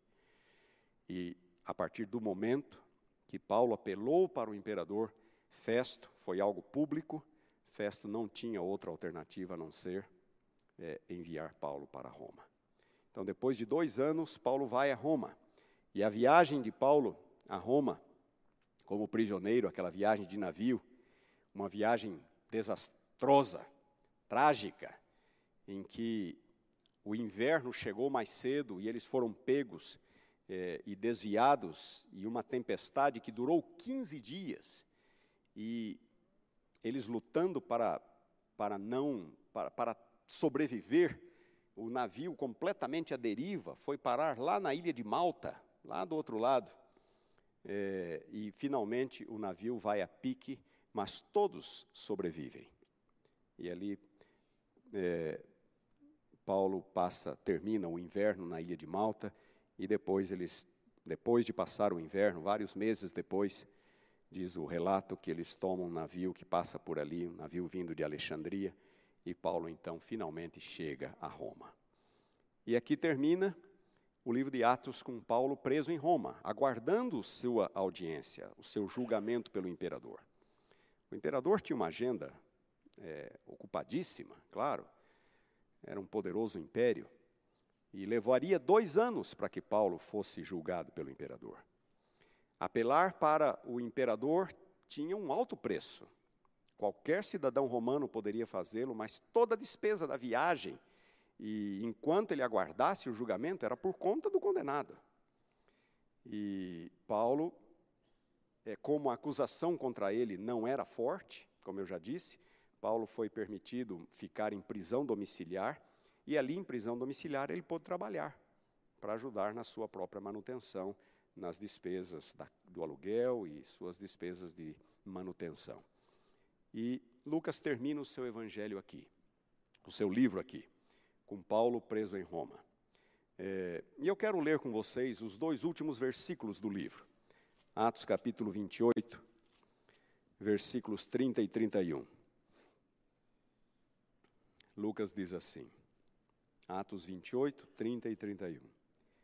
Por dois anos permaneceu Paulo na sua própria casa que alugara, onde recebia todos que o procuravam. Ele não podia sair, ele estava em prisão domiciliar, mas podia receber pessoas. E as pessoas o procuravam, e Paulo podia testemunhar da sua fé. Se nós lermos em Filipenses, Paulo fala que o seu testemunho, pelo seu testemunho, vários da guarda pretoriana se tornaram cristãos, e algumas pessoas da própria corte do imperador se tornaram cristãs. Deus dissera a ele: Coragem, Paulo. Do modo como você testemunhou de mim aqui em Jerusalém, você também vai testemunhar em Roma. E aqui está Paulo, testemunhando livremente a todos os que o procuravam, pregando o reino de Deus e com toda intrepidez, sem impedimento algum, ensinava as coisas referentes ao Senhor Jesus Cristo. E aqui termina o livro. O livro termina de forma abrupta. Nem a libertação de Paulo é mencionada. A libertação de Paulo fica implícita. Por dois anos ficou Paulo preso, deixando implícito que ele foi liberto. E quando vemos as epístolas de 1 e 2 Timóteo e Tito, Paulo de, de fato foi liberto e voltou a viajar até ser preso uma segunda vez, segundo Timóteo, e então ser executado. A pergunta é por que, que Lucas termina o seu livro aqui de forma tão abrupta assim? Eu não sei. Eu posso imaginar eu posso imaginar. Deus dissera, Jesus dissera aos discípulos: Vocês receberão o Espírito e vão ser minhas testemunhas, começando por Jerusalém, Judéia e Samaria, confins da terra. E eu disse para vocês que o Evangelho é pregado em Jerusalém, os sete primeiros capítulos, capítulos 8 a 12, Judéia e Samaria, e 13 em diante, nos confins da terra. E aqui está Paulo. Onde? em Roma. Que era Roma? Era a capital do império. A cidade mais importante, poderosa e populosa do mundo da época. Mais de um milhão de habitantes. Mais de um milhão de habitantes. Roma tinha uma qualidade de vida que vocês não vão acreditar. A qualidade de vida na Roma do primeiro e do segundo séculos só seria equiparada no século XIX da nossa era. Eles tinham tantos recursos, água encanada, sistema de aquecimento, tantos recursos, a qualidade de vida era tão boa que só voltaria a ser equiparada no século XIX. Os romanos tinham 83 mil quilômetros de estradas, pontes e túneis. Algumas das estradas romanas, das pontes e dos túneis estão em uso até hoje. O que, o que fala da qualidade da engenharia romana uma qualidade de vida extraordinária. Capital do mundo, mais de um milhão de pessoas.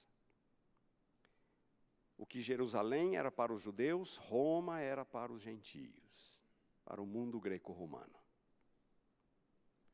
Eu não sei por que, que Lucas termina o seu livro aqui, mas eu posso imaginar. Ele pode ter se dado por satisfeito Deus falou, começando por Jerusalém, Judéia e Samaria, confins da terra. Para Lucas, o evangelho ser pregado no coração do império havia conquistado o mundo. E Lucas termina o seu, o seu livro aqui, pregando o reino de Deus com toda intrepidez, sem impedimento algum, ensinava as coisas referentes ao Senhor Jesus Cristo. Mesmo preso, Paulo estava acorrentado a um soldado o tempo todo. mas o Evangelho triunfando, mesmo na capital do império, mesmo na capital romana. É o triunfo do Evangelho. Esse é exatamente o título que eu dei a este pequeno livro, Atos, o Triunfo do Evangelho. Nenhuma força, judaica ou romana, ou seja lá o que for, é capaz de deter o plano de Deus. Paulo preso e o Evangelho sendo pregado livremente até em Roma. É o Evangelho conquistando o mundo. Do ponto de vista do plano literário de Lucas, ele pode ter se dado por satisfeito e terminado o livro aqui. Mas nós sabemos que, do ponto de vista da missão da igreja, a história não está terminada ainda. Ainda há muito o que fazer. Atos tem 28 capítulos. Muitos outros capítulos extraordinários foram escritos ao longo da história, alguns deles com o próprio sangue das testemunhas fiéis de Jesus. E aqui estamos nós. Quem sabe tendo a oportunidade de escrever mais um capítulo. Quem sabe? O último capítulo.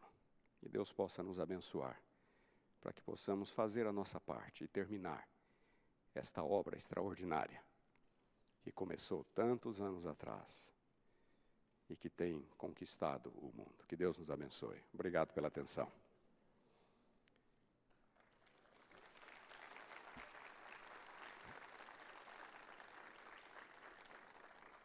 Como eu disse, seria uma introdução a Atos, um resumão do livro de Atos. E é isso que vocês vão estudar neste, neste trimestre. Se houver alguma pergunta, eu não pretendo ter resposta a todas as perguntas, mas se tiver alguma, temos uma mão levantada, onde? Lá atrás. Será que poderíamos, temos um microfone, Fábio?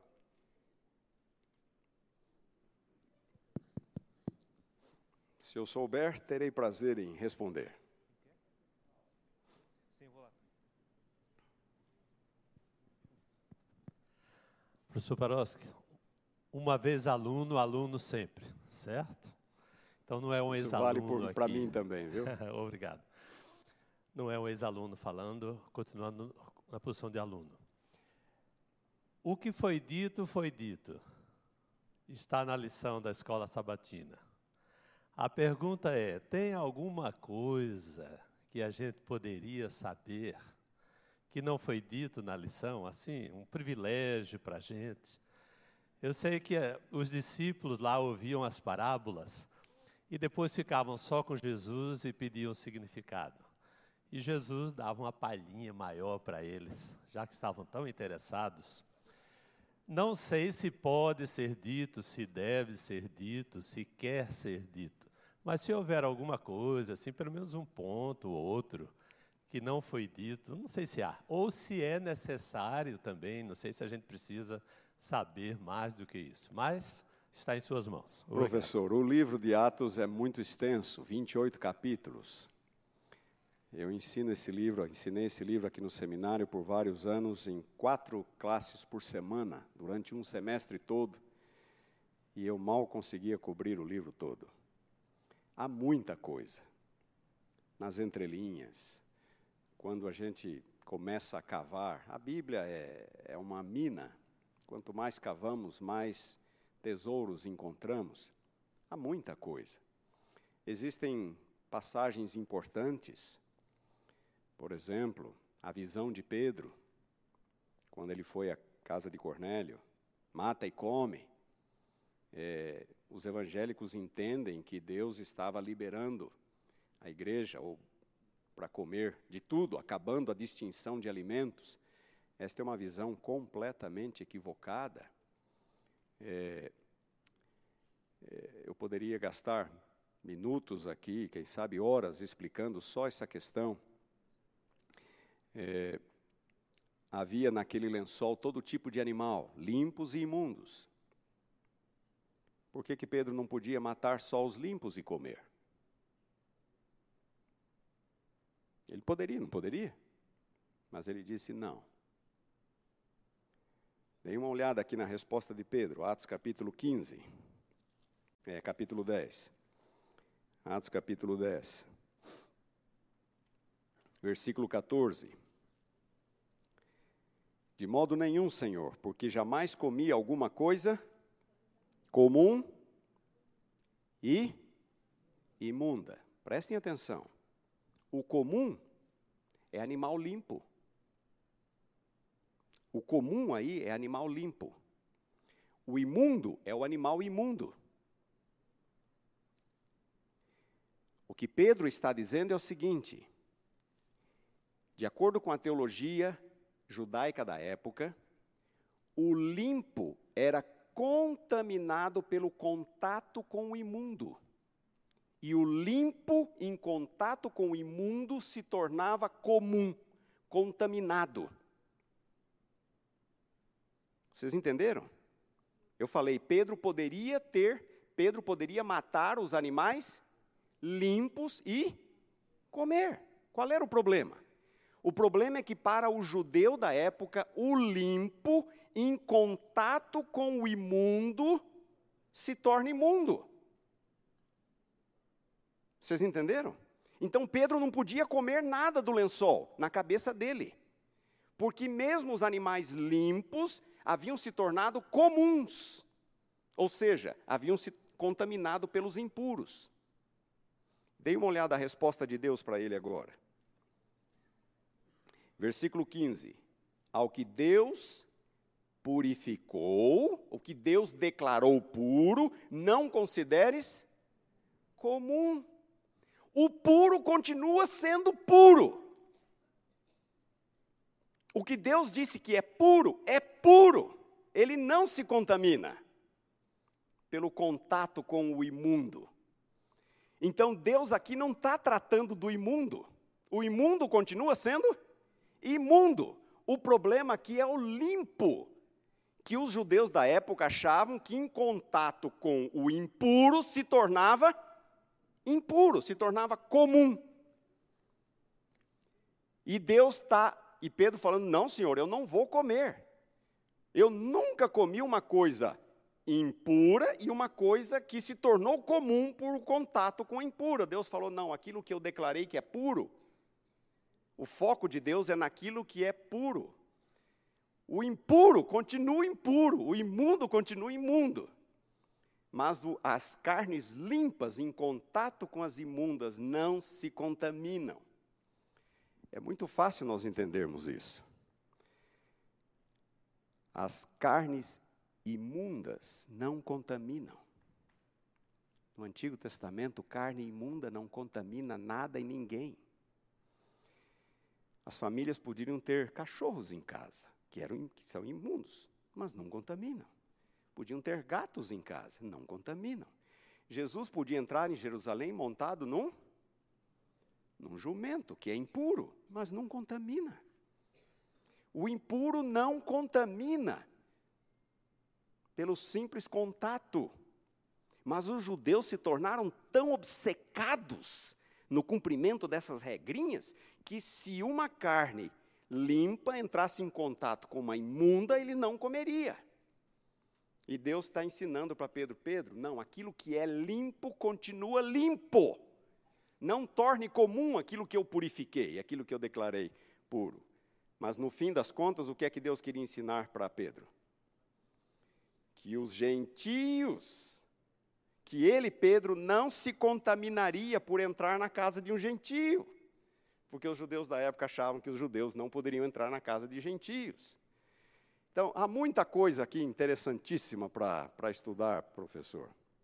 Há muita coisa bonita lá no Concílio de Jerusalém, de Atos 15, é, os gentios não precisam se circuncidar, mas eles não podem é, é, comer carnes sacrificadas a ídolos, sangue, carne de animais sufocados e nem praticar imoralidades. Os evangélicos, muitos nos perguntam: cadê o sábado? Cadê as carnes imundas? Não tem nada a ver, o assunto ali não é isso. Ali eles estão fazendo uma interpretação de Levíticos capítulo 17 e 18, daquilo que era exigido de um pagão que quisesse viver em Israel.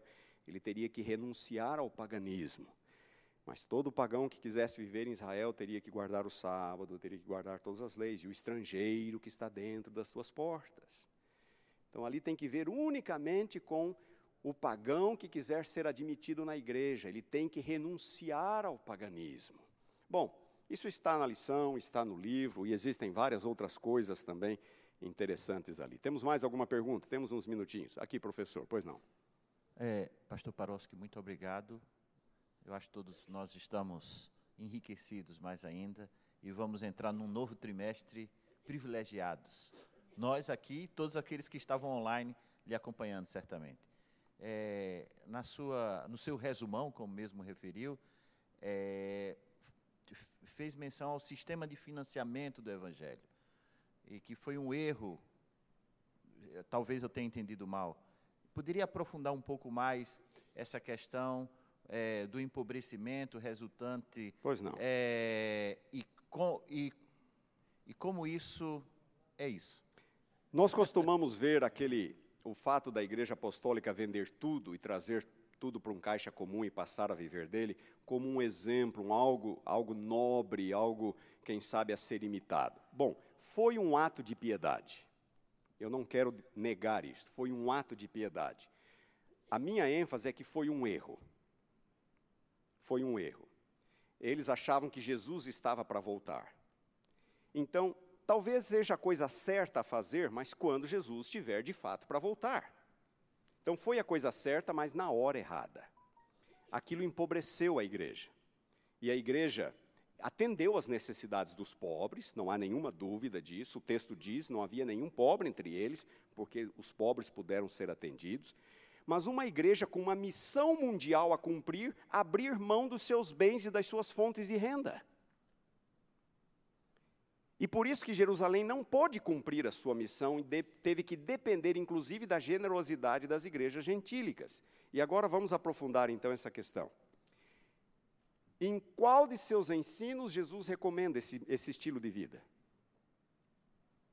Jesus nunca recomenda vender tudo e viver de um caixa comum. Jesus falou contra a avareza, o amor às riquezas. Jesus foi contra o amor à riqueza. E lá, quando ele diz ao jovem rico vender tudo, ele estava, na verdade, pondo o dedo na ferida do jovem rico, que era a avareza. É, Jesus em nenhum momento recomenda aquele estilo de vida para a igreja.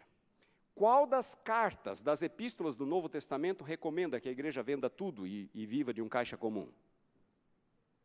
Nenhum. Nada. Então, Jesus não ensinou aquele estilo de vida, nas epístolas do Novo Testamento, nenhuma delas recomenda esse estilo de vida.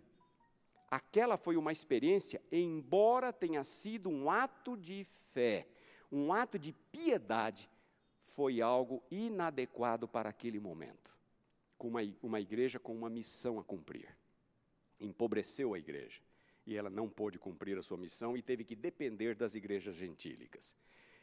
Em 2 Tessalonicenses, Paulo enfrentou uma situação que estava se encaminhando para aquilo.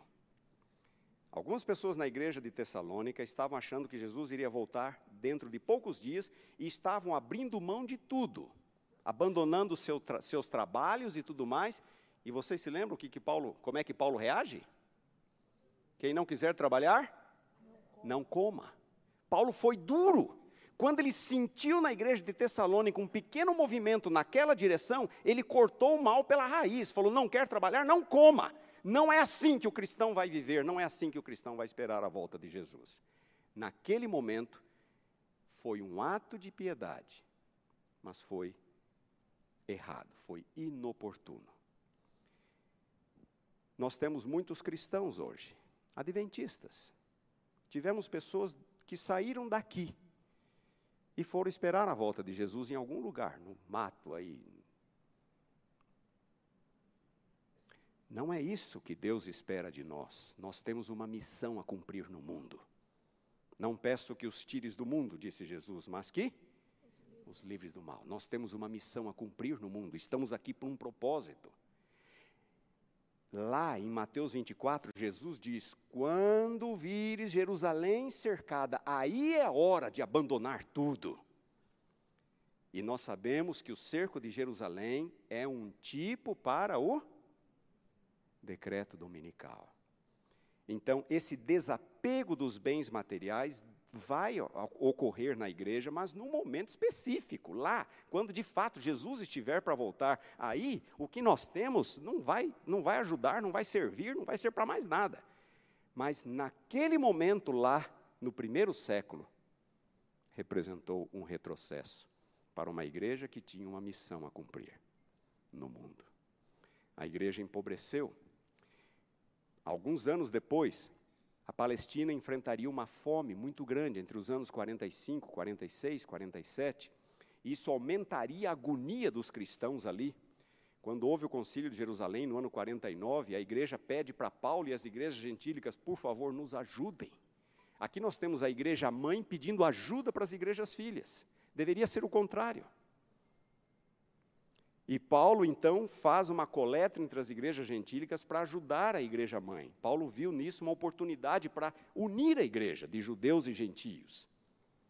Mas ele acabou preso assim mesmo. O ponto é: foi um ato de piedade, mas foi na hora errada. Foi a coisa certa a fazer pouco antes da volta de Jesus, mas naquele momento foi um retrocesso. E deixou a igreja sem condições de cumprir o seu evangelismo mundial, a sua missão mundial. Sim, Pastor mais uma mão ali. Ah, pois não, doutor. É, o senhor falou, abordou sobre a questão da missão apostólica, em que os apóstolos estavam equivocados com o evangelho exclusivo, né?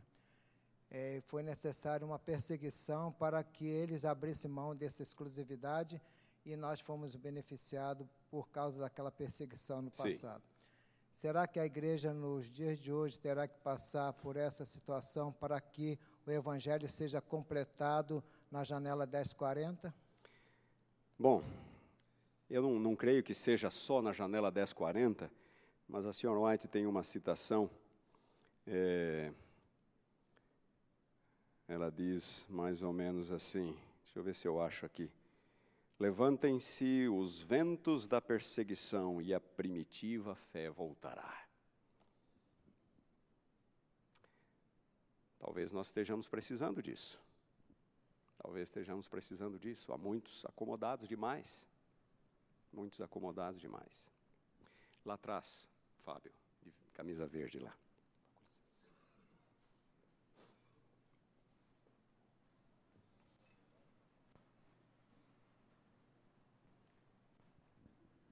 Boa noite a todos. Agradecemos ao Dr. Parócio pela visão panorâmica que nos deu a respeito da lição que iremos estudar do livro de Atos, e será um privilégio agora podermos estudar essa lição. Mas eu fiquei curioso em saber, é, se possível, a idade de Paulo, quando ele se converteu, começou seu ministério, etc., e por ocasião da, da sua morte. Qual era a idade dele? Desculpe, eu não entendi a parte final. Qual é a. É, qual era a idade de Paulo? A idade de Isso, Paulo. Isso, no tá. começo do seu ministério, na sua conversão e por ocasião da sua morte. Vejam, a, a questão da cronologia da vida de Paulo, ela é, é conjectural. Conjectural. Preste atenção. Um judeu terminava seus estudos rabínicos ao redor de 20 anos de idade. Então, nós tomamos isso como base. Paulo termina os seus estudos rabínicos é, mais ou menos quando Jesus começa o seu ministério. Portanto, se Jesus tinha 30 anos, e Paulo termina, quando começa o seu ministério, e, e, e, Jesus, e Paulo termina os seus estudos rabínicos, mais ou menos nessa época, então Paulo deveria ser cerca de 10 anos mais novo que Jesus. É uma estimativa que nós fazemos. Paulo deveria ser mais 10 anos. Ele teria nascido, portanto, ao redor do ano 7, ano 8, ano 10 da nossa era. Ele era cerca de 10 anos mais novo que Jesus. Aí deve ter ocorrido mais ou menos assim. Porque Paulo diz que ele foi educado em Jerusalém aos pés de Gamaliel, certo? mas ele não conhecia Jesus. Como pode Paulo ter ido, estado em Jerusalém e não conhecer a Jesus? Então, Paulo deve ter terminado seus estudos rabínicos pouco antes de Jesus começar, começar o seu ministério. Nós sabemos pelas suas cartas que Paulo também era versado na educação secular. Paulo conhecia direito, em suas cartas ele mostra isso claramente, que ele conhecia direito, ele faz uso dos meandros da lei romana para se defender a si mesmo quando ele é julgado. A, a, a, linguagem de justificação que ele usa vem do contexto legal. Paulo conhecia o direito romano. Paulo conhecia retórica, que era uma disciplina da época, e Paulo conhecia filosofia. Então, Paulo não só havia recebido educação rabínica, mas havia recebido educação secular. Se ele cresceu em Jerusalém aos pés de Gamaliel, ele só pode ter recebido essa educação secular, quem sabe, em Tarso, que era um centro universitário. Tarso era um importante centro universitário da época. Paulo não conhecia Jesus, então deduzimos o seguinte: a conjectura é a seguinte. Paulo termina seus ensinos rabínicos, sua educação rabínica, pouco antes de Jesus aparecer em cena. E aí Paulo sai de Jerusalém e vai para Tarso receber sua educação secular, já como adulto. Ele recebe sua educação secular em Tarso e volta para Jerusalém quando Jesus já morreu. É por isso que logo em seguida Paulo está ali, mas ele não conhece Jesus. Então, exatamente no período do ministério de Jesus, Paulo esteve fora, porque ele não conhecia Jesus.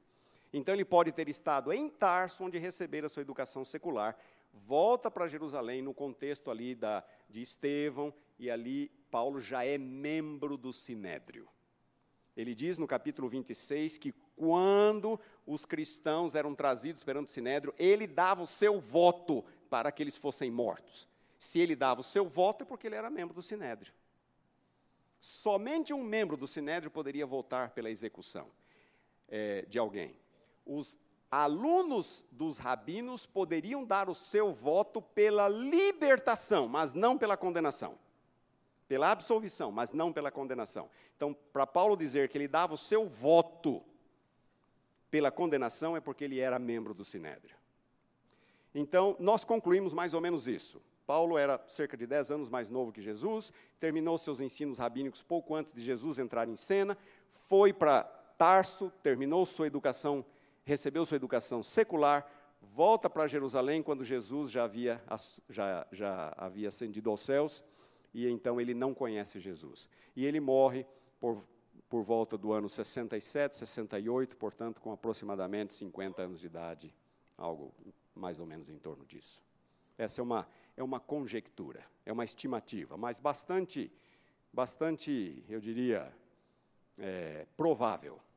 Bastante provável. Uma pergunta que muita gente faz: se Paulo era casado? Se Paulo era casado. É, muita gente diz que para ser membro do sinédrio precisava ser casado. Mais tarde, nós não sabemos se essa regra já existia no primeiro século. Não sabemos se essa regra já existia no primeiro século. É, nós não sabemos se Paulo já era casado. É, se ele tivesse sido casado, então a sua esposa o abandonou ou morreu.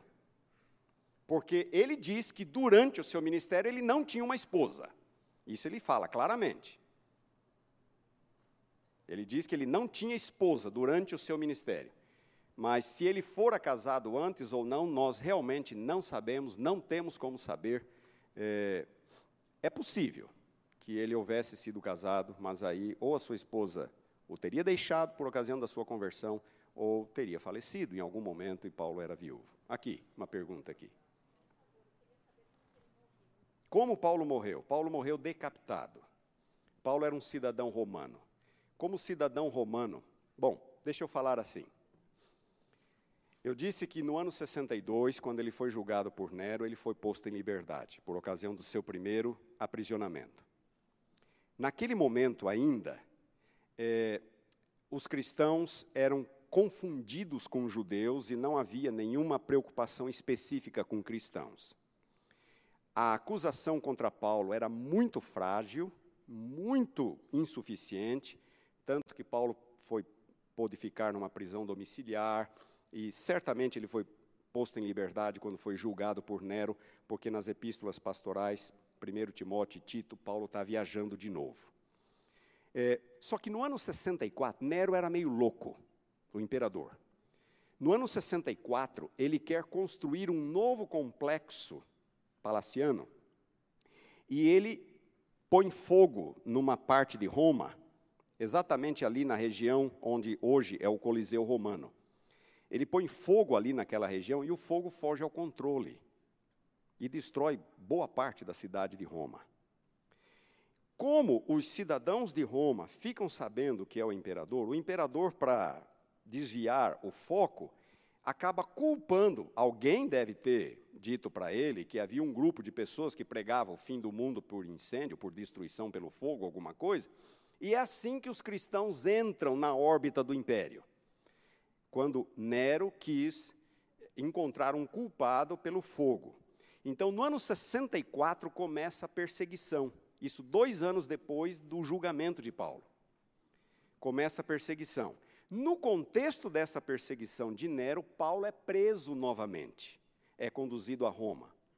E aí ele é julgado e ele é morto. Como ele era um cidadão romano, cidadãos romanos tinham o direito a uma morte limpa, considerada morte limpa, morte rápida.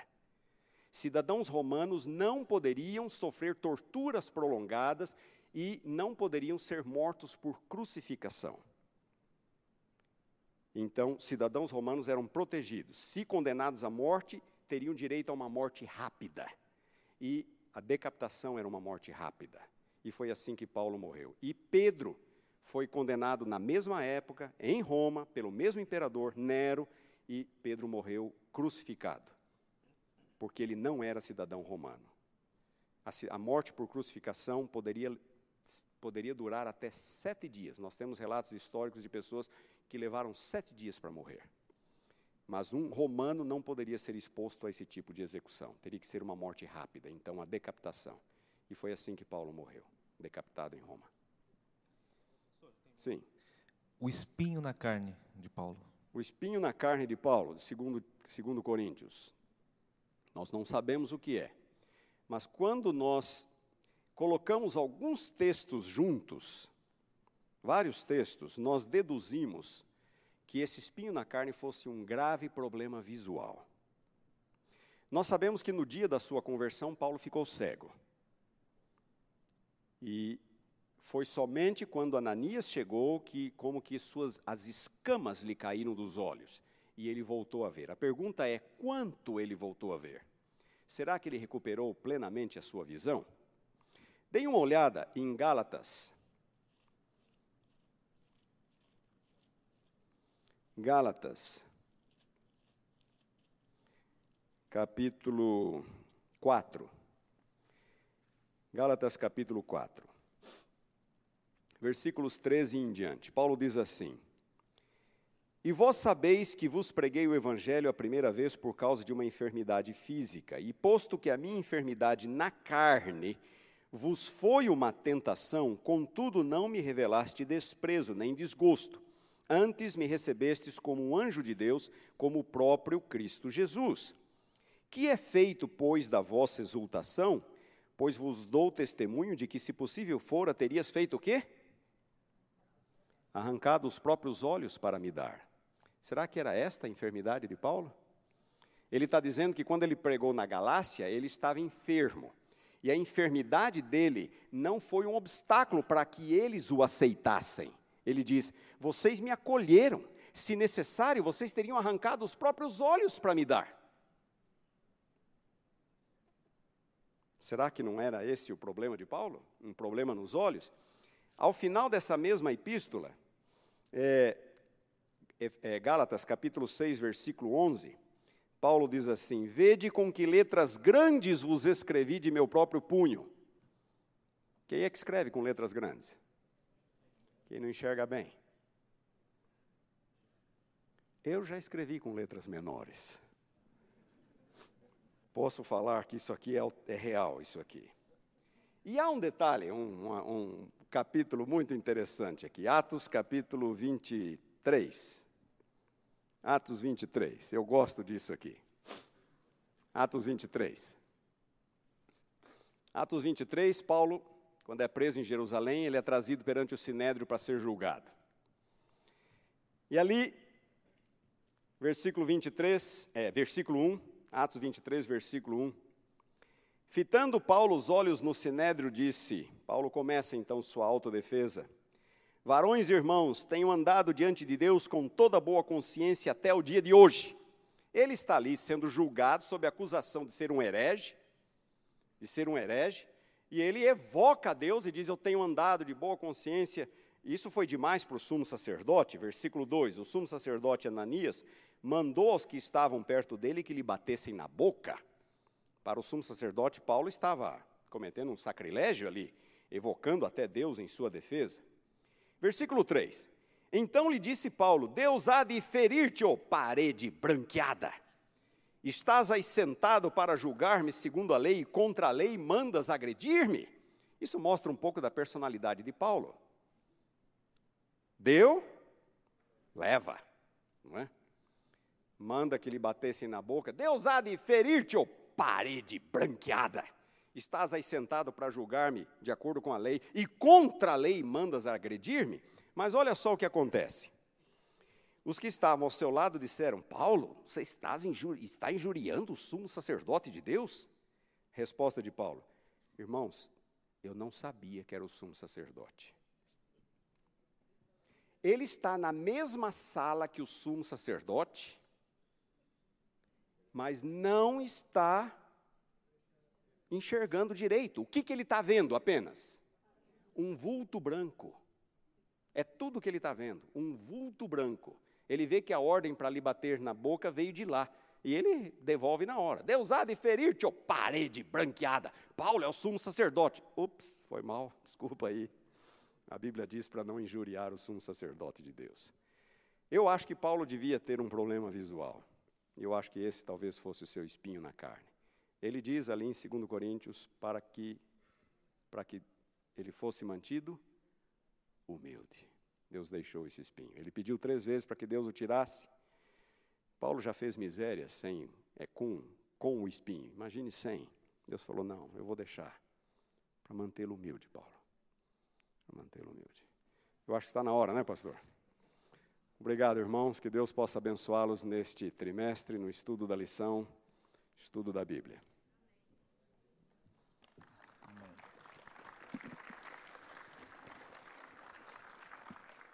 É, esse pequeno livro é um material que a Conferência Geral tem proporcionado através dos escritores da lição, cada trimestre é um compêndio, tipo um comentário bíblico, né, que ajuda a gente a entender melhor o texto. Está disponível aqui na nossa loja da CPB, para que você possa aprimorar o seu conhecimento e poder ser uma luz no contexto que nós vivemos aqui. Amém? Nossa, muito obrigado, professor pela bênção do conhecimento que Deus tem através de você e que esses trimestres a gente possa estar orando por você. Toda vez que a gente pegar a lição, oremos por ele, por sua família, pelo ministério que desenvolve na nossa universidade no Tennessee. Vamos ficar em pé para a gente conversar com Deus. Querido Pai, muito obrigado por essa aula magnífica que tivemos nessa tarde, pela vida do teu servo Paulo. Quantas lições podemos aprender com ele e com a igreja. Ajuda-nos, ó Pai, a não repetirmos os seus erros, mas tirarmos lições positivas, importantes, para que no tempo que estamos vivendo o Senhor possa contar conosco por completo do cumprimento da missão que o Senhor tem aqui neste lugar.